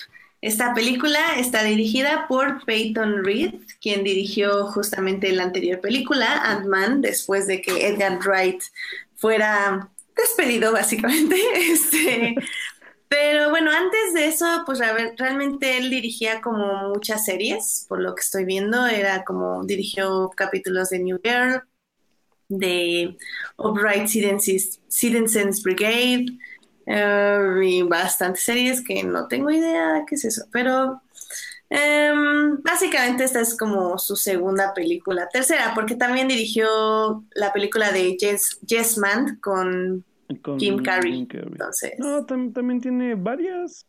Sí, tiene varias. Está la de. la- Esta de. Ay, de. De Obi-Wan y. La de Abajo el Amor, pues. Ah, ¿Cuál? Que ¿cómo fue el nombre? La de. Down with Love, ¿sí? Abajo el amor. Ajá. Mm, eh, no, esta no la vi. Ah, ya, con esta René, Con el- René con Zellweger. Zellweger, gracias por el nombre. sí, Soy soy malísimo para eso.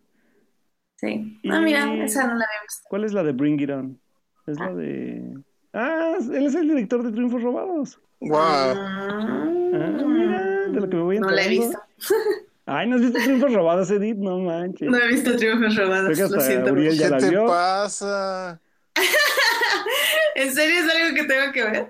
Sí, tienes que verla. Creo la que ahorita en la que tele estoy cada la fin de semana, creo. ajá, ten- he visto como muchos GIFs en Tumblr, entonces supongo que sí es importante. Es solo para cultura pop, para tener, este, estar actualizado. Sí, es, por esa razón vi Mean Girls y cosas así, así que, ok, la veré, la veré. Ándale, algo así, Eh. algo así. Muy bien, muy bien. Nada más que esa no la vi. Esa la tienes que. Cultura popular no, No. Te la, no te la recomiendo, pero bueno, si quieres estar actualizado, pues ya. Eh, está bien, Me va a remontar a otras épocas. exacto. Pero bueno, regresando a Ant-Man and the Wasp, pues este, si no la vieron rápidamente como una reseña, es que eh, justo después de los eventos de Civil War, cuando Ant-Man eh, apoya, o bueno, Paul, Paul Reed, Paul, Paul Ruth, que, ¿cómo se llama su personaje? Se llama Scott Lang. Scott Lang. Eh, pues básicamente estuvo apoyando al Capitán América, eh, por lo cual termina en la cárcel. Eh, nos explican que tuvo un par de años de arresto domiciliario, según yo son dos años, si no mal recuerdo. Y, Sí. Y justo como dos o tres días antes de ya por fin ser hombre libre, o bueno, hombre libre entre comillas, porque pues todavía está vigilado por la ley, este, surge bueno, eh, sus anteriores, más bien las personas que le dieron el traje, que es este, ah, ¿cómo se llama? Bueno, Evangeline Lilly, que es este Hope Van Dyne, y su padre, que es este, Hank Pym. ¿cómo se- Hank, Hank. Pym. Hank Pym. Eh, básicamente lo vuelven a contactar porque necesitan algo muy específico de él para recuperar a la madre y esposa de, bueno, de Ha- la esposa de Hank Pym y eh, la madre de Hope Van Dyne.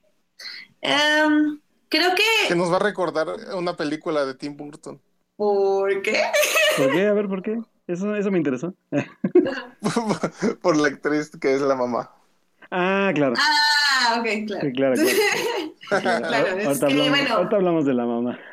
Claro, porque bueno, para quien no sepan, Michelle Pfeiffer es quien hace el papel de Janet Van Dyne, que es este, la madre de eh, Hope Van Dyne o Evangeline es, es la Wasp original. La Wasp original, efectivamente. Pues así, miren, rápido, sin spoilers. Eh, tú, este, Uriel, ¿qué opinas de la película qué te pareció? Yo creo que supieron este, ver, descubrir, descifrar muy bien qué fue lo que sirvió en la primera y maximizarlo en la segunda y hacer que funcione, bueno, no sé para ustedes, pero a mí me gustó más que la primera. Tiene más, no sé si tenga, no sé si decir que tiene más acción, porque no, no estoy seguro. De hecho, sí tiene más. Para mí sí, Sí, tiene sí más. tiene más. Ok. Y este, bueno, sí, de hecho sí es más dinámica porque ya no te tienen que estar presentando a las hormigas y todas sus habilidades, sino que se van, o sea, ya sabes qué hace Ant-Man, y ya vamos a vendarte a la cara a Wasp, que es este como 10 veces más eficiente que Ant-Man en todos los sentidos. Así es. Exacto. Y este, y este y pues verlos eh, actuar en equipo, este, o sea, la dinámica entre ellos es muy buena, tanto en la en, en el terreno de lo superheroico como eh, fuera de él, que es lo más botana, ¿no? O sea, se quieren, no se quieren, no sé si se quieren, pero Ant-Man está muy guay para Para hacer, para hacer algo, a- algo de ella. sí. Y, Ujú. este, y, y no solo, no solo entre ellos, sino también Hank este, como el mentor, también es, es una buena relación muy, muy simpática, ¿no? Porque pues la película tiene un tono cómico, así como despreocupado. Y es, es, es- es muy buena dinámica entre los personajes principales. La villana yo, a mí me gustó mucho. La- a veces de repente como que sí, sí me sacó de onda que estaba medio loquita al principio, pero como que no, no, no, ahí sí no supe bien este qué caracterización querían ponerle, pero pero se entiende bien, o sea, tiene claras y razonables motivaciones para hacer lo que hace. Y Muy bien. en, en sí los personajes son muy sólidos, creo yo. Y pues sí, sí logró, creo que logra el cometido, supera la primera y, y no creo que, o sea, se siente uno hasta bien, ¿no? Después de verla. Pues, pues no sé, eso ya entraremos en spoilers, pero porque yo no me sentí bien después de verla, pero bueno. Este, ¿Hablas de la última escena o de la película en sí? De la última escena, Ah, pero no, no, digamos nada. Esta es la sección. Pero bueno, eh, así igual rápidamente yo estoy igual muy de acuerdo con Uriel. Creo que es eh, muchísimo mejor que la primera. La verdad, no recuerdo muy bien la primera, creo que hablaba un poco de eso de la película, pero me gustó más en el sentido de que recu- lo único que recuerdo así firmemente de, de Ant-Man era que yo salí muy enojada porque era como, ¿por qué le dan el traje a esa inútil que no sabe hacer absolutamente nada cuando tu hija es una persona competente, inteligente, increíble y súper... Estaban peleados, estaban peleados. Pues O sea, sí, no, aparte, y aparte no. la quería proteger. No, la quería proteger porque Es, es la que más lame de la vida. Güey, o sea, o sea, es como, ay, ¿por qué- te quiero por- proteger y por eso no te voy a dar ningún Porque no quería que le nada". pasara lo mismo que a su mamá. no haber hablado contigo en 20 años. No me importa. Yo Ay. es lo que no, no, no, no. Yo es lo que yo nunca entendí de Ant-Man, entonces tal vez por eso también me enojó mucho toda la película. Pero bueno, esta película obviamente ya lo compensan, ya eh, definitivamente es muy válido que The Wasp esté ya en el título principal porque efectivamente ya es, creo que una película más de Wasp que de Ant-Man. Eh, no porque la historia esté enfocada de Wasp, porque no lo está, sino que Ant-Man se siente como un coprotagonista de su propia historia, lo cual es un poco extraño, pero funciona muy bien para el ritmo de, la película. Y creo que también eso es lo que hacen muy bien. Eh, saben ya cuáles fueron sus puntos fuertes en el nivel de comedia y de narración. Y en esta película los pulen. No les quedan perfectos, pero los pulen bastante y les quedan muy bien. Creo que si la van a ver, se van a divertir mucho. eh, se Sí, la van a pasar bien. Para toda la familia. Sí, para toda la familia es súper relajado, hasta los niños se pueden identificar porque la hija de... Ah, es- la hija es un amor. ajá, Ah, sí, la, la- la la hija es- de sí. Ant-Man es- está ahí toda la película, entonces pues también tienes ese, ese detalle para que se puedan relacionar los niños. Y pues sí, yo la recomiendo para que la vean y para que se pasen un muy buen rato en familia. Alberto, ya así, sin para ya pasarnos a los spoilers, ¿tú qué opinas? Pues la verdad es que yo también creo que es una película que lo que me gusta es que se mantiene como en el, en el estilo que mantenía la primera, que era como ser como muy independiente dentro de su historia sin que afecten otros factores externos del, del universo Marvel tal cual. Y, y, a- y al final de cuentas también la, la química entre protagonistas creo que sí es como muy buena, creo que no se ve mucho en, en las películas de Marvel en este grado, sobre todo por los actores que son. Eh, me gustó también que obviamente le dieron más importancia a Evangeline Lilly ahorita, que de hecho ya era como muy cantado, pero creo que lo supo llevar súper bien. O sea, creo que, creo que es el mejor personaje para mí de la película. Y lamentablemente lo que yo sí le encontré malo a la película fueron los villanos. Creo que seguimos con Marvel en los mismos como, como, como villanos como de caricatura. O sea, tanto este villano de, de Ghost, que es una chava que, que tiene ahí como una, una afectación que tiene que ver con, con la parte del... De, ¿Cómo se llama esto? Del... don- Donde... Hacer fase. Es como un, des- Desfase. un desfase extraño. Y la verdad es que entre Ghost y el, el personaje este baboso caricaturesco del, del, del contrabandista se me hicieron lo más lame de la película. Creo que, el- digo, eso Pero fue... este es mejor. ¿Mandé? Este es mejor. A mí me gustó más el de la pasada que este, la verdad. No. No, A no, mí yo también no estoy. Yo la verdad es que sentí como un poco más de intención en conflicto con el otro que con estos. Estos, la verdad, neta... Es que el otro era más malo, guajaja. Ajá, exacto, exacto. Y Mm. esta tenía. O Solo sea, era- por, por, por circunstancias. Es más, creo que esta película, digo, ya ahí entraríamos creo que un poco al terreno de los spoilers, pero creo que esta película no hay un villano en sí. Es, Es como que- un obstáculo nada más. Ajá, exacto, es un obstáculo y eso es lo que está bien. Como que, como que entendieron que no podían hacer un buen villano, entonces nada más pusieron como obstáculos, Es lo que cual me que, gustó que- mucho. que- que el villano de ella creo que se me hizo muy aburrido por la parte de que eh, eh, creo que pudieron haber explotado más esa parte en lugar de darle, o sea, como no saben como a quién darle importancia porque tienen dos villanos, esto lo hace como un poco aburrido, o sea, la- lo que es la persecución de, de, de, de como del segundo acto se me hizo un poco aburridona, que la verdad sí, mejor. sí un poco. ¿Del segundo acto? Pues es la única que hay, ¿no? No, la, la... Hay una antes, que es cuando el baboso del, del, del amigo los, los delata. Ah, ya, ya, ya. Sí, sí. Toda esa parte como que se me hizo un poco como intrascendente, fue como de, ah, ok, sí, ya pasó y la verdad es que me jeté un rato, pero pues no creo que me haya perdido nada. Pero No, creo que- bueno. Sí, la verdad es que sí me aburrí un poco porque, o sea, sí hubo un momento en que la película empezó, empieza súper bien y de repente me dio el bajón así como de, ¿y luego?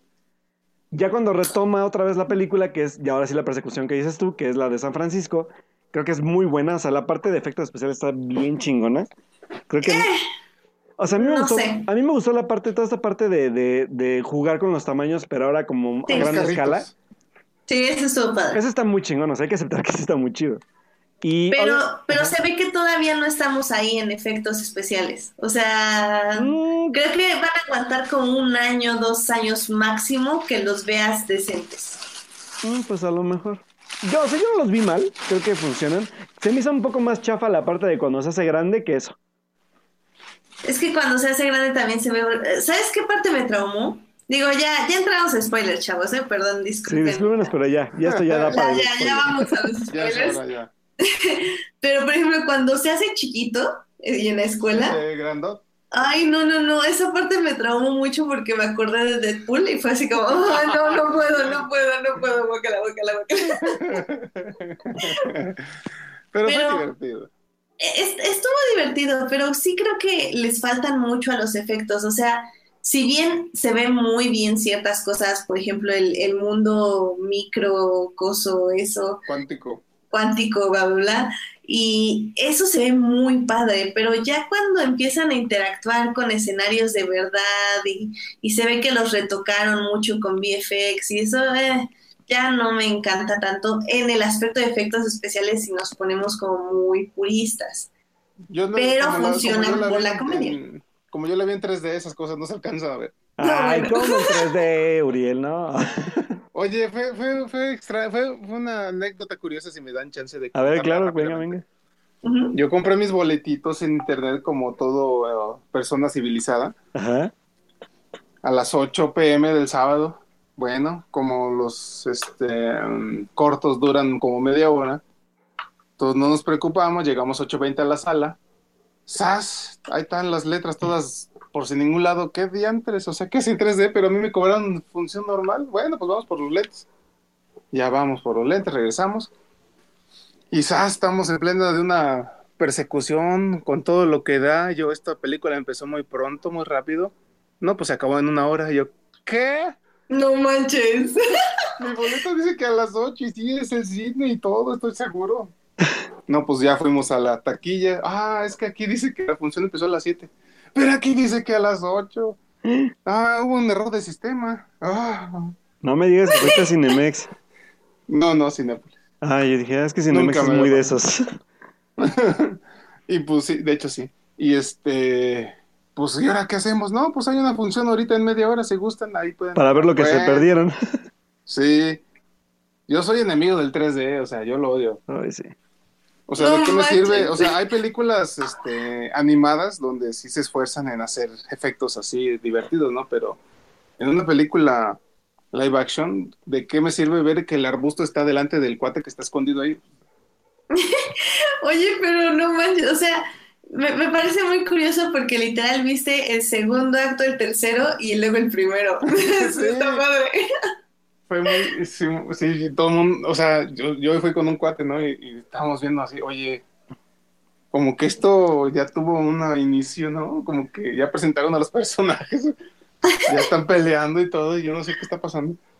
Qué raro. No, no sospeché que fuera este, algo raro al principio, porque justo don- cuando llegué fue cuando estaba hablando con su niña, este, Paul Rudd, Ujú. Diciéndole de que es tu compañera, quién te gusta, y que no, que, que yo, yo hablaba de mí, que no sé qué, y pues sí, parecía una introducción a la película, ¿no? Pero de repente salta a rescatarlos a la prisión y todo, y yo, bueno, pues qué onda. ¿A qué hora los atraparon? Qué padre. No manches, pero sí la viste bien adelantada. Sí, más de la mitad, yo creo. No o la mitad. manches, sí. Y Sí. pues este, pues la otra función también era en 3D, así es de que pues, ya que hacía. Pues sí. Me dan Bueno, ganas de ya llevar la mis viste. lentes. nada Pero, más pero bueno, ¿has visto, eh, o sea, en lo que respecta al 3D, funciona? Para mí nunca funciona.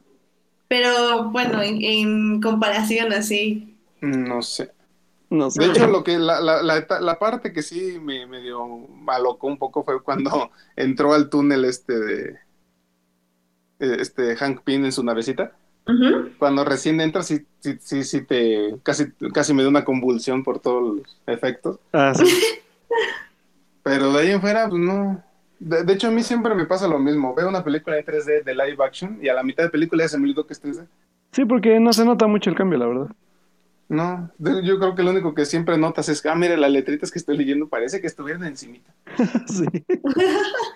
Wow, bueno, pues sí, definitivamente fue una anécdota. Sí, digo, fue una experiencia horrible. Yo creo que yo hubiera matado a los del cine. Sí, por si salí echando humos porque la- el proyector de- tenía como un diflique raro, que Uh, obviamente yo y mi papá fuimos los únicos que lo notamos, pero bueno. así como, ¡ah! Me imagino si llego así ya está empezada, mato a alguien, yo creo. Pero bueno. Em, bueno, bueno, regresemos a la película. Este, en general, como creo que decías, Alberto, a mí sí me gustó la villana. O sea, bueno, no- como digo, no es villana. Yo creo que el obstáculo que pusieron, porque me pareció como ah, una. Me pareció fresco que una que fuera como una villa, o sea, como dice Carlos ahorita en el chat, creo que él, fue el que lo puso, o sea, tiene un gran concepto, sí, puso un gran concepto, pero como una mala ejecución. Y también nos lo decía un poco Edgar Pérez, dice que en lo personal no le convenció cómo representa a The Ghost por azares de la, dice, que conoce a gente con fri- fibromialgia, mialgia, Mielgia, ajá. Ajá, que es un síndrome real con dolores crónicos y dice que la chava fue muy eh, ca- caricaturizada. Eh, lo cual estoy de acuerdo, creo que en algún punto ya su odio por la vida era un poquito arriba, pero aún así me gustó, me gustó que fuera un personaje eh, dolido por la vida, más que, y más que en realidad querer matar a, los protagonistas o dañarlos, realmente lo único que quería era curarse ella eh, sin importar las consecuencias que tuvieran los demás. Eso a mí me gustó.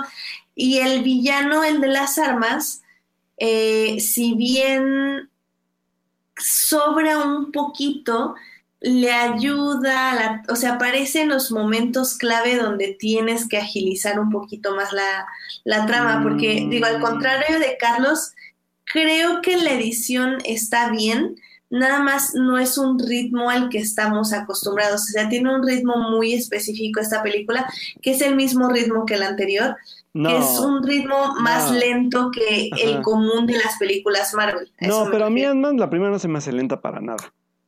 O sea, no digo que sea lenta, nada más digo que es lenta en comparación a las demás películas de Marvel. ¿Sabes qué? Porque no pasan muchas cosas. Es que esta creo que se toma mucho tiempo en algunas situaciones que no deberían. O sea, te digo, por ejemplo, esta parte del, sobre todo la parte mil, que el que estorba no es tanto, no es la chava de esta Ghost, sino los babosos estos de, de los malosos del, del güey este que trabajan del...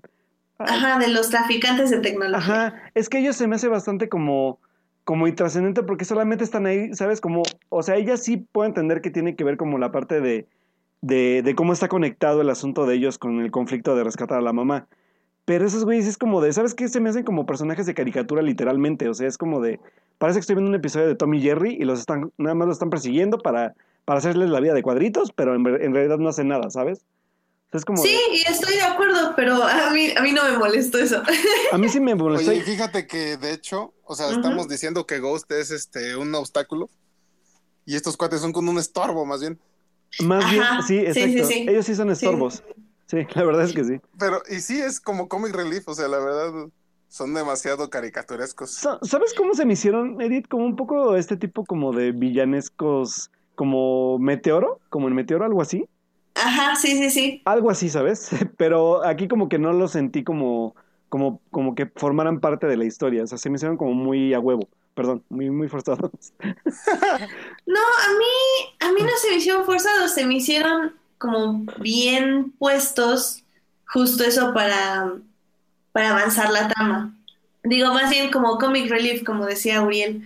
O sea, para que, ah, es que aquí ya la trama con, con The Ghost ya se puso como un poco densa, entonces metemos estos cuates como para aligerarla aún más, porque como digo, las, la Ant-Man y Ant-Man and the Wasp creo que tienen un guion muy, muy sencillo, que es, se basa eh, principalmente en relleno.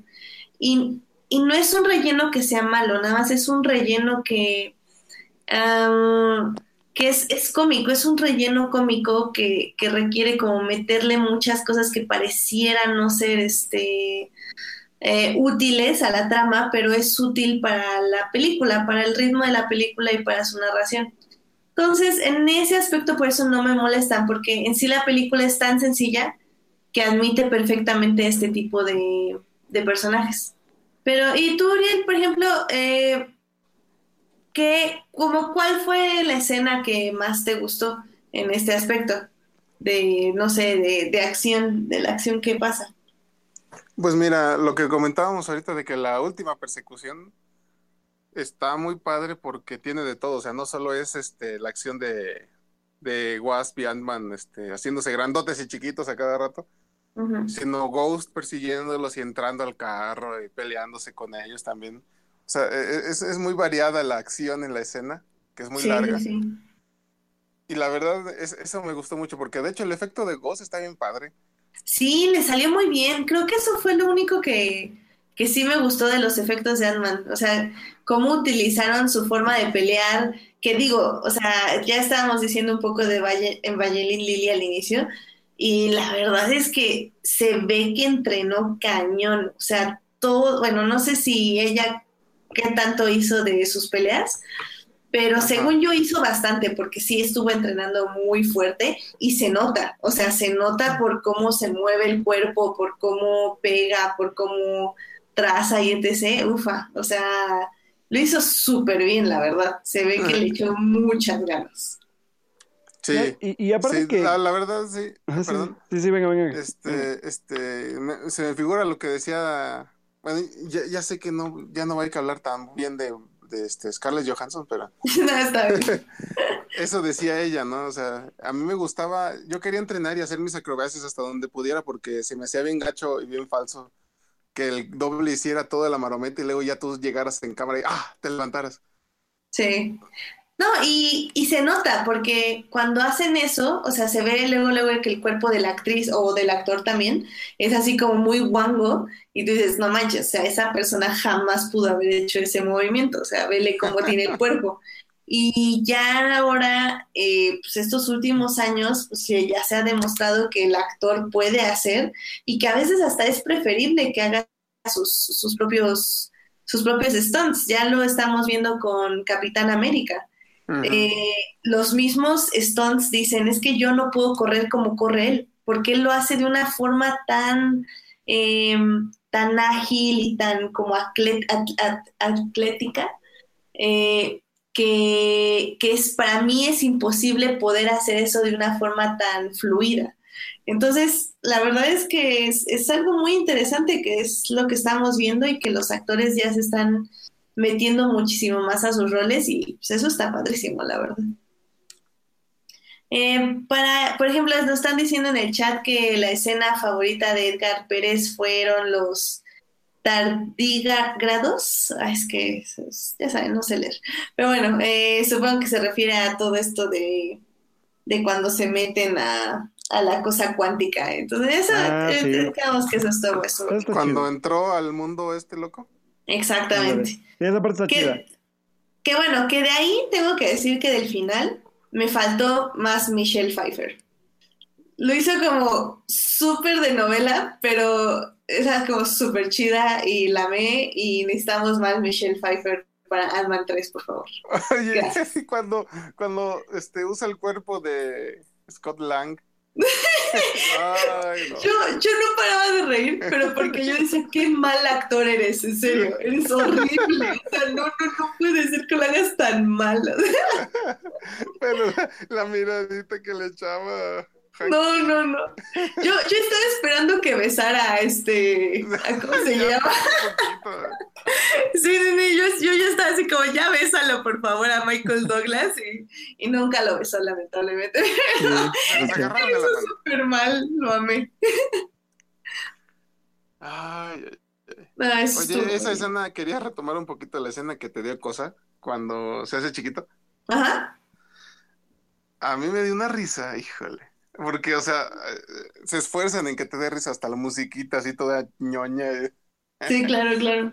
Ay, no. Y luego, o sea, me encantó esta, este, ay, se me olvidó el nombre del personaje. Bueno, Evangeline Ajá. le, le hace un, un troleo tan fuerte. Dice, ay, pobre muchachito, que no sé qué. Sí, Tú, no tú manches. puedes, alcanza el estante. Sí, no, no. Con la camioneta y Pim también. Ay, mira si alcanzaste a subir al asiento. Y- Te damos una, casi, casi una, este, un juguito y un quesito, creo que. Ah, está bien chido. Ay, no, la, la verdad es que te digo, es, es un, es una comedia como muy, muy de, de Ant-Man, porque realmente no hay ninguna Sí. película Marvel con eso, como, como que se toman su tiempo en entregar cada diálogo, en realizar cada escena, y eso está chido, eso sí me gusta. Oye, lo que me encanta es que, o sea, el conflicto de la primera Entre él con su familia, ¿no? Y el, y el padrastro.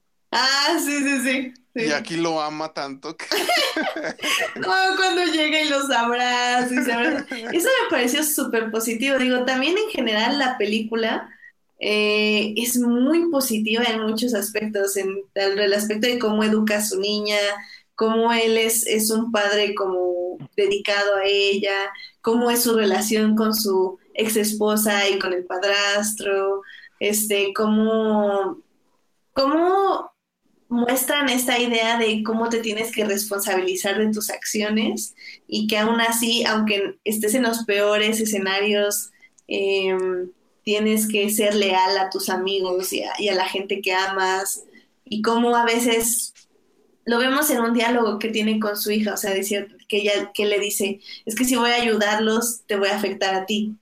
Y, y ella es como, pero pues no importa, o sea, es que tienes que ayudarlos porque eso es lo correcto. Y eso me gustó muchísimo. O sea, a pesar de ser una película muy boba en, en, en el buen aspecto de, de ser boba, o sea, de ser chistosa, inocente, se podría decir, creo que tiene como se el tiempo de meter uno que dos mensajes y eso eso me gusta y eso está padre. La verdad fue fue algo que aprecié mucho de Ant-Man, la verdad. Pero bueno, pues ya con esto yo creo que llegamos a la escena final que nos mató a todos, incluyéndome a mí, mientras Sí. yo le gritaba a la pantalla, ¡Te odio, Marvel! ¡Te odio! En, en la sala en la que fui también gritaron muchos eh, lo mismo que tú. No manches, es que, o sea, me dio tanto coraje porque te dan por fin una heroína, la heroína que necesitábamos, y su madre increíble, y hasta ya me caía bien este Michael Douglas, y entonces nos quitan. Y. No, y luego bien traumante al final. Ant-Man y Wasp regresarán. Regresarán. ¿Regresarán? No manches. Y todos, ¡no! No. Y digo, hasta eso no me importa que este Ant-Man se quede ahí atrapado en la cosa cuántica. La verdad no me importa, pero porque Hulk, Creo que, creo que como buena película de Marvel, creo que, o sea, en la parte del, del qué elemento va a ser relevante para la otra película, ahí está presente. Eso creo que sí está como muy, ya muy, muy claro, ¿no? Creo que es como lo que ven- siempre ha venido haciendo Marvel. Pese a que a lo mejor la película no sea, como decimos, a final de cuentas, no sea trascendente en la parte de historia, por ejemplo, de ellos, en la parte Ajá. de lo que descubren, sí va a ser trascendente al final y, y creo que es, la, es el mensaje que dan, lejos de lo que pase, el mensaje final Ajá. de lo que pasa con Ant-Man es como de, ahí hay un secreto del, del cómo podrían vencer al, al, al personaje en, la, en, en, en Infinity War. Bueno, no es en Infinity War, es en, en la sí, que y viene. que En la que sigue. la que sigue, sí, y que realmente, por ejemplo, a mí ni siquiera, te digo, no me preocupa mucho que Ant-Man esté en el reino cuántico, porque literal lo puedes resolver muy fácil, o sea, puede llegar el personaje de este Michael Peña y decir, ah, ¿qué hace este botón? Y pum, y lo regresa, o sea, eso, eso no es como difícil, o sea, puedes arreglarlo de una No, y forma porque muy se supone que también él ya lo había hecho antes, entonces también creo que no hay tanto problema ahí. Ajá, exacto. Entonces, eso, eso es como, ah, pero pues sí, que te mates a tres personajes que tenían como mucho potencial para que salieran en Infinity Y, War y así. y si es que Michael Ah. sobrevivió. Ah, Oye, eh, me acordé ahorita de. Bueno, pero primero tomando, re- siguiendo con el mismo tema. Es de los rumores, ¿no? Que hay de que cómo van a vencer a Thanos. Y muchos hablan de que van a viajar en el tiempo. Y ya ves que esta partícula rara y todo esto, pues literalmente dice, ¿no? O sea, esto cambia las leyes del espacio y el tiempo y que no sé qué. Ajá. Ujú. Entonces, al parecer, esa energía rara que recolectó en su, en su tubo de ensayo místico, digo, cuántico, perdón, pues igual y va a ser... Puede ser algo, la clave. Digo, y que, y que para aquellos que, que leen los cómics, creo que no va a ser nada nuevo, porque de hecho, este, este, si vas a este truco, el que se va a usar para la otra película, de hecho, este truco se usó más bien en, en Ultron y no en Infinity War, que yo me acuerdo. Mm, ¿Dónde en Ultron? No, o sea, ¿El en, en cómic? cómics, en cómics, ajá. Ah, ya, no, no sé nada de cómics. Ese cómic es un desastre. Sí, o sea, se- según yo sé que Hank Pym usa ese, ese rollo del viaje en el tiempo, pero en Ultron, Sí. no en Infinity War. Sí, no, no del mismo modo, pero sí. Supongo que como que igual le van a medio inventar algo ahí, pero puede que sea ese el, el efecto que, se, que sucede.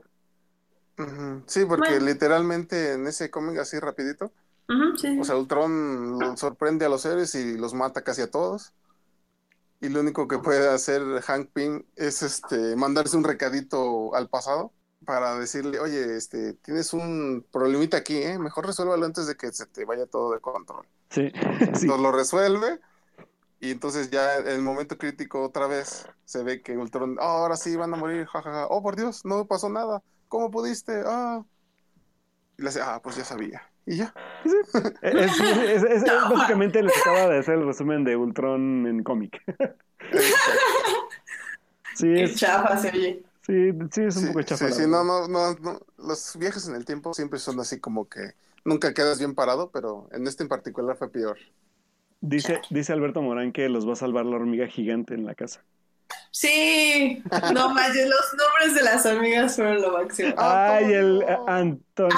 Antonio. Banderas. Eso fue genial, la verdad.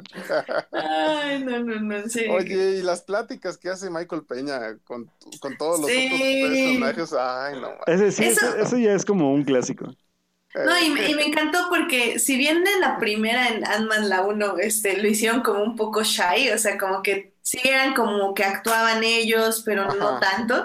En esta sí dijeron, no, ya, así, 100% Michael Peña, Sí. todos los actores actuando como María y... No, les quedó súper bien. Eh, Es un poco como redundante la escena y como que, entre comillas, no sirve, pero es a lo que me refiero con toda la película, o sea... Todas estas escenas tal vez no aportan muchísimo, pero son muy divertidas y están muy padres. Sí. No, Sí. y exacto, como, como, como dices, o sea, esta es el clásico nuevo de Ant-Man. Sí, no, Pero sí, sí, sí. sí fue remasterizado y todo. Eh, está bien chido. Sí, no, no me molesta para nada que haya una escena así en todas las películas de Ant-Man. Sí, es- ese es el único legado que yo creo que nos dejó Edgar Wright antes de ser Oh, sí. pateado fuera de casa Marvel. Pero bueno, pues yo creo que ya con esto terminamos nuestra reseña de Ant-Man. Pues, al menos de que quieras agregar algo más, Uriel, pues yo creo que con eso ya concluimos. Pues no, en realidad, pues nada más decir que la recomiendo mucho y es- mm, deberían de ir a verla todos, con sus Yeah. niños y sus perritos, no importa. Yeah. Pet friendly los cines, por favor. Ándale. Ay, si la gente no fuera tan sucia, estaría yo de acuerdo. Pero bueno, sí. Sí, sí, estaría medio apestoso el asunto. sí, definitivamente. Eh, ¿Tú, Alberto, quieres decir algo más? Pues no, creo que bueno, o sea, del, de los estrenos de esta semana, aparte de Ant-Man, creo que por ahí yo ya había podido ver la, la nueva película de Michael Haneke, pero creo que tú no la pudiste ver, Edith. Mm, No. Bueno, si no, igual y la ves esta semana y hablamos de, de Happy End, porque sí me, me interesaría hablar de Happy End, pero ya. Ya, ¿Qué ya es que la hayas eso? visto. Una de, película de Haneke. ¿qué es eso? ¿De qué Tienes que, ver a- tienes que ver una, tienes que ver alguna de las películas de Haneke. ¿De Hannah quién? ¿De Heineken? ¿Qué? ¿Haneke? ¿Heineken? ¿La ¿Qué? cerveza de la Champions? ¿Eh? ¿Qué? La cerveza de la Champions. Sí, Hei- la Heineken. No, mira, te vamos a, te vamos a dejar tarea para que te duermas en alguna de sus películas. Oh, Sí, la verdad es que sí no es muy amigable su cine, pero... pero es, es muy fuerte, Sí, es muy pero fuerte. no es amigable. Sí, definitivamente. sí. Ah, no, ¿sabes cuál? Ajá. ¿Sabes cuál tal vez viste? Fue la de la de Funny Games. Ay, hijos. ¿No? E- esa tal vez te gusta, ¿eh? Sí, si te sí, gustó Hereditary, yo creo que te gusta Funny Games. ¿En serio? Sí, sí, sí, sí. Sí, Ve. Ve Funny Games, pero la que hizo en el 2017, porque este director hizo un remake de su propia película. Wow. Hizo Sí. Funny Games en el 97 y luego la volvió a hacer en el 2007. ¿Cómo hace eso? ya ves. Ve Funny Games, esa es tu tarea del día de hoy. Esa te va a gustar. Ya está. Funny Games. Está así como, como tensa, Sí, Sí, está mucho. muy tenso. Yo sí, mucho. Está muy Sí, sí está mucho. sí. pero, pero no está monstruosa. O sea, Eh, No, no, no, eh, o sea, no, pero sí te va a dejar muy mal viajado. oh, sí, te saca de onda mucho, la verdad. Sí, está padre, te va a gustar. Ve, ve Funny Games, así sí, se sí, llama. porque después de ver esta otra, este, dije, no, yo creo que voy a pasar un año sin ver de terror. No, es que fíjate que esa como es más terror psicológico, no sé si, bueno, no he visto Heredita- Hereditary, pero supongo que es muy diferente. No, y mira, yo tampoco he visto Hereditary porque definitivamente no la voy a ver. Porque Sí me asusté con la reseña que dio gallina. Héctor en Crónicas de Multiverso, imagínate. O sea, no la voy a ver. Gallina. Es una gallina gorda, déjame La- si acá yo- la yo gallina, no ¿no? soy, yo, yo no soy tan fan de películas de terror. O sea, no, no, no veo todas las que haya que ver. Pero de repente veo una así, con terror psicológico así interesantona, que, que hablan de ella o, o X, y se Ujú. me antoja verla. Pero, ay, o sea, yo nunca había salido con escalofríos de una película. Mira, por ejemplo, Carlos en el chat nos dice que definitivamente es mejor Funny Games a Hereditary. Dice que Hereditary al parecer le dio sueño. Así que Wow. posiblemente te vaya a O sea, gustar. eh, Te voy a dejar peor esta, ¿eh? Ah, Eh, No sé si peor, pero te deja más así como, como que sales de tu casa y es como, ¡oh, qué horror! no, vela, ve, ve Funny Games. No, y según yo no me había afectado esta película y el día siguiente la tuve que reseñar en mi casa porque me preguntaron y quedé así, oh, por Dios, creo que ya me estoy cortando otra vez. Así pasa igual con Funny Games. Sí, Bueno, da- denme un par de meses para sanar y la veo. va. Sí, sí, la, la gente vestida de blanco no será lo mismo. Ay, sí. Ay, Lo sé. Pero bueno, eh, pues sí, si quieres, este, Alberto, hay veo... monos blancos en Hereditary, así es de que entonces dame tres. Bueno, bueno, bueno. Conste, ya dijiste, ya dijiste. Eh, pues sí, si quieres, Alberto, hablamos dentro de 15 de, de la de Haneke. Me comprometo a verla este fin o el que sigue Va, que va. y ya la discutimos. Porque sí me gusta mucho el cine de Haneke. Em, entonces, ya nada más rapidísimo antes de cerrar, quería decirles que tengo que sacar unos feels que tengo. Porque Venga, como- sí, como ustedes saben, no vi eh, Jurassic World cuando la reseñó aquí Alberto con este con Carlos, ¿no? La, la reseñaste con Carlos, Sí, ¿no? Creo. Juan Carlos. Sí, con Carlos que estaba aquí con nosotros. Y, híjole, chavos, no manchen, este... O sea, así nada más para ponerlo rápido. Creo que es Jurassic World 2, es una película que definitivamente tienen que ver, sobre todo si son fans de Jurassic Park, Ujú. Porque eh, creo que es una... Porque les va a destrozar su franquicia como la recordaban. No, mira, más bien creo yo que es la secuela que debíamos haber tenido desde el inicio. Exacto. Exacto. Ajá, en- pero, pero mira, o sea, sí tengo mis reservas. O sea, es una secuela muy boba, con un cast muy malo, porque, o sea, Chris Pine, ¿es Chris Pratt, Pine? Chris Pratt. Pratt. Chris Pratt. Bueno, Chris XXX. este, Chris Pratt este, es este. Lo hace bien, pero no tiene cari. O sea, es, es un palo. Él y una lámpara sería exactamente lo mismo. Eh, también la protagonista, que ahorita no me acuerdo cómo se llama, El también es. Howard. ah, Está demasiado arriba de tono, no me gusta para nada así, Pero, no, no, no, sea, no los disfruto a ellos dos como pareja, están la más verdad. contenidos ahorita que en la pasada, ¿eh? No, y lo sé, que es lo peor de todo, o sea, pero creo que lo que yo aprecié mucho de Jurassic World 2 es que el director J. Bayona Ey. le da un busca darle un significado más allá de nada ser una película entretenida. Creo que tiene como película su mensaje tiene muy buenas intenciones que es básicamente analizar qué significa este poder que tenemos sobre la genética, qué poder tenemos sobre las cosas vivas y cuál es nuestro derecho o no de, de venderlas o de lucrar sobre ellas o de tener poder sobre otra cosa viva. Entonces, eso, eso está muy bien hecho. Eh, tiene escenas muy padres. De hecho, yo no esperaba, hay, una escena donde se están alejando de, de la isla que básicamente está Ah, sí. a punto de destruirse. O sea, a- se me puso un nudo en la garganta y yo así como, es Jurassic World 2, no vas a llorar, ¿cuál es tu problema? Fue, fue, fue muy fuerte. Yo esperaba, como dice ahorita Edgar en el chat, yo esperaba una película entretenida porque así me la había vendido Alberto y Carlos. Y, y la verdad a mí me dio más miedo, o sea, tenía como cosas como muy, muy oscuras en la trama, en, en todo. Y, digo, sí me reí en muchas partes, pero eso se debe más a lo que les digo, a que la película es muy boba por las actuaciones de estos monitos y porque hay momentos muy tontos durante la película. Pero creo que Bayona le dio un interesante discurso y eso la verdad es que lo aprecié muchísimo. No es una gran película, pero tiene unas muy fuertes intenciones y termina siendo bastante oscura, así que pues véanla, ¿eh? Véanla. A mí pues, sí me... Véanla y algo. desencántense.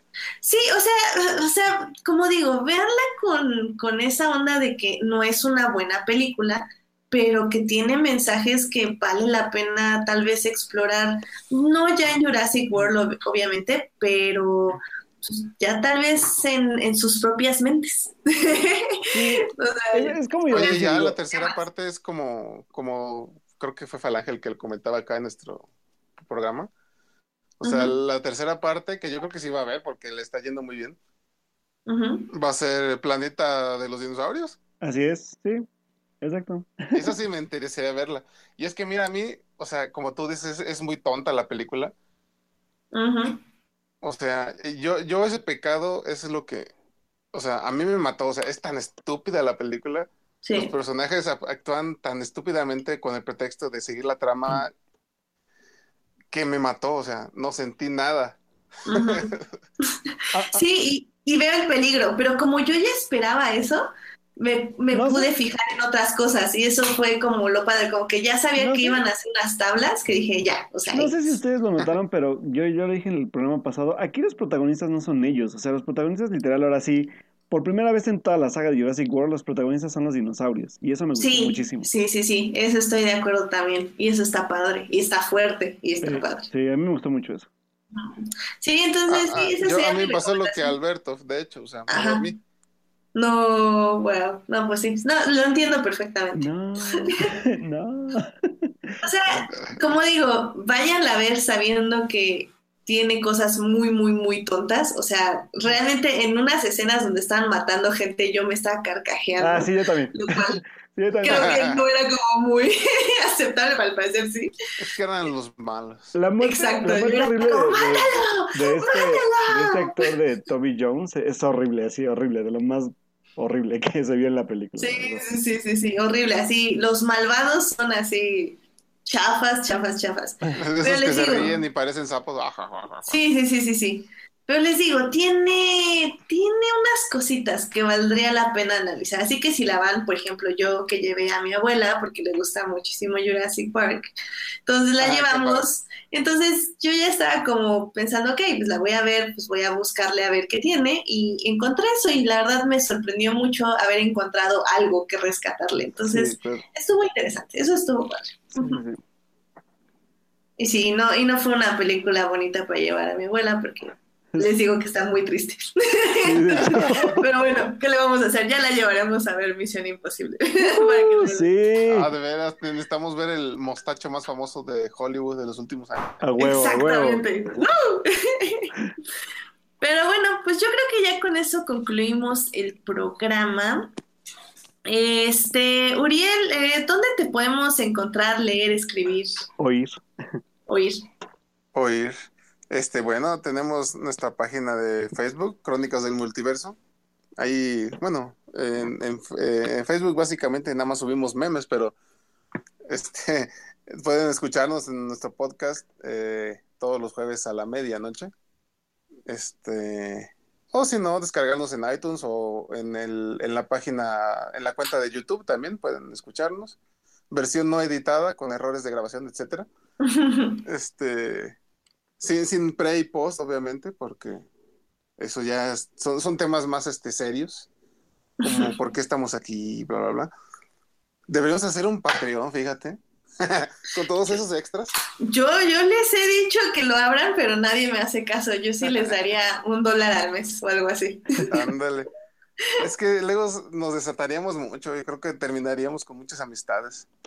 No importa, ¿qué tiene? es como una plática, una plática de borrachos Sí, y que, que, que si alguien más la oye va a decir, va a herir susceptibilidades. Así de Bueno, vamos a, podemos a- a hacer una versión descafeinada, vamos a ver cómo sale. Híjole, es que no, yo no sé, en serio, nunca entiendo cómo pueden. Yo ni para llegar a escucharlos ya, o sea, a las 12 de la noche yo ya, por más que lo intento, te juro que yo ya estoy en el quinto sueño, o sea, yo ya no, No, pues, puedo. yo para poder aguantar me echo mi siestecita de dos, tres horas porque Sí, no. Entonces me imagino a las 3 de la mañana, ya cuando empiezan a divagar, yo, pues sí, claro, son las 3 de la mañana, qué horror. Sí, sí, eso se pone padre. Bueno, Sí, la eso, verdad, sí. este, tenemos una página eh, donde actualizamos noticias con otros compañeros que no son tan asiduos al podcast como tal, pero escriben buenas este, reseñas, etcétera. La página, no me acuerdo cómo es. Crónicas del multiverso punto blogpost, blogspot, algo así. Bueno, se las debo. La, la ponemos en nuestra página, no te preocupes. gracias, gracias. Y pues nada más. Excelente. Eh, Alberto, ¿a ti dónde te podemos encontrar? Pues bueno, chicos, a mí me pueden encontrar en Twitter como Al Alberto. final del arco iris. También. sigan, sigan y ahí encontrarán un tesoro que, que soy yo, muchachos. no, bueno, mi Twitter es Alberto Molina con doble O, Molina. Y bueno, obviamente, como siempre, cada semana estoy escribiendo para Síntesis Hidalgo. Mis reseñas de películas. Esta semana escribí sobre la película de Michael Haneke, Happy End. Así que pues ahí sí pueden echarle un ojito y a ver si se animan a verla. Para que podamos comentar pues sobre ella.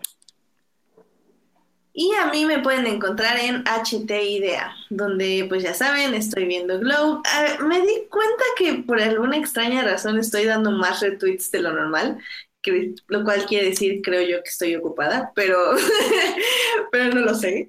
Yo espero ya poder estar escribiendo más cosas mías, como siempre, ya saben, mucho Star Wars, defendiendo Star Wars y Star Wars y Star Wars. Y más Star Wars, y también hay un par de series y un par de películas y cosas así. Eh, pues cualquier cosa, comentario y así, pues ahí, ahí voy a estar lista para responderles, excepto que sean trolls. Si son trolls, los muteo o los bloqueo, dependiendo. Dependiendo, de- los de mandamos grado- golpear. de su grado de troles. Exactamente, dependiendo, por ejemplo, Alberto, pues como hacemos podcast y así, pues no lo puedo mutear ni, ni así, pero bueno, pues ya que lo Se, se tiene que aguantar mis troleos sobre Star Wars. Exactamente, solo lo bloqueamos de WhatsApp y ya. Qué triste. ¿Vieron? ¿Vieron? ¿Vieron? ¿Vieron? ¿Vieron? Bueno, pues muchísimas gracias por acompañarnos, Uriel, este programa. Este, Un hace, placer, como siempre. Sí, gracias. sí, oye, sí, sí, sí, muchísimas gracias y pues ya, este, te estaremos llamando para otro programa más donde nos puedas acompañar. Uh, Ujú. Eh, también muchísimas gracias a quienes nos acompañaron esta transmisión en vivo. Estuvo este Carlos Ochoa, que estuvo ahí, ahora estuvo del lado del público. Eh, también estuvo Edgar Pérez, Alberto Murán, Joyce nos estuvo acompañando un ratito también, yo creo que ya se fue a dormir. También está, estuvo Iván Meléndez y Marcela Salgado. Muchas gracias por Ujú. escucharnos en vivo. También quiero por ahí mandarle un saludo porque no, no entra al chat, pero luego sí nos escucha. De hecho, nos escucha ya cada semana, que es este a Daniel Arellanos también. Por ahí le mandamos un saludo. De Monterrey, Hola. así que saludos, hermano, también por allá. Saludos, saludos. Excelente, sí, muchísimas gracias. Eh, también muchas gracias a quienes nos oyen durante la semana en Hearties y en iTunes. Este programa estará disponible ahí a partir del miércoles en la noche. El próximo lunes a las 9.30 de la noche tendremos nuestro programa número 50, donde es- literal No puedo celebraremos un año de estar haciendo este bonito podcast. oye, No bodas manches. de, bodas de oro. No, pues, no sé si de oro, pero algo, algo de ser. Algo, algo así.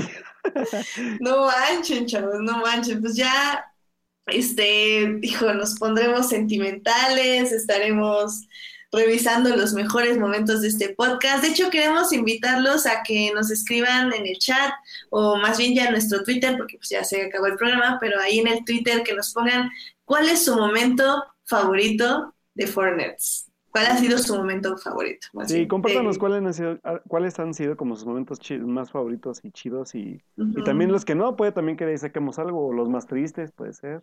Sí, los más tristes, los Sí, que no les han gustado, los que no querían volver a vivir en esta vida y así. A, los invitados que ya no quieren que inviten. También. Digo, no, la, la verdad es que, eh, o sea, como que ya poniéndome un poco, un poco más sentimental, creo que sí han sido como ya casi 50 programas de un proyecto que no creímos que fuera a crecer tanto y que pues ya tenemos como, como gente que ya no nos sigue y que les agradecemos bastante que nos escuchen también. Y que, digo, por ejemplo, pues invitados como Uriel, que ya este es, es el segundo programa, si no mal recuerdo, Uriel. Ujú. O sea, por ejemplo, invitados como... Sí. Sí, ¿verdad? Sí, es, es por ejemplo, es el, Ajá. el segundo con Uriel, Carlos ya ha estado un montón de veces con nosotros. y que al final de cuentas es lo que creo que es, desde que empezamos siempre les quisimos decir. Este es un programa abierto como, es un espacio abierto para que vengan a platicar con nosotros exactamente de, de esto que nos gusta y que nos ha gustado tenerlos aquí participando y dando como puntos de vista diferentes, sí. Y creo que eso es, por lo menos para mí, es de lo más valioso que, que hasta, hasta la fecha nos ha dejado el programa.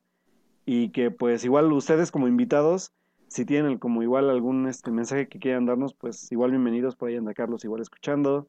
Este, no sé, también ha estado Joyce. O sea, también si nos escuchan invitados que ya han estado también, pues obviamente son bienvenidos a la conversación de los 50 años, así que pues igual ya, ya no nos pondremos sentimentales en, en el otro programa, pero de mientras hacerles esa invitación para que nos compartan igual. No, sí, ¿por qué no?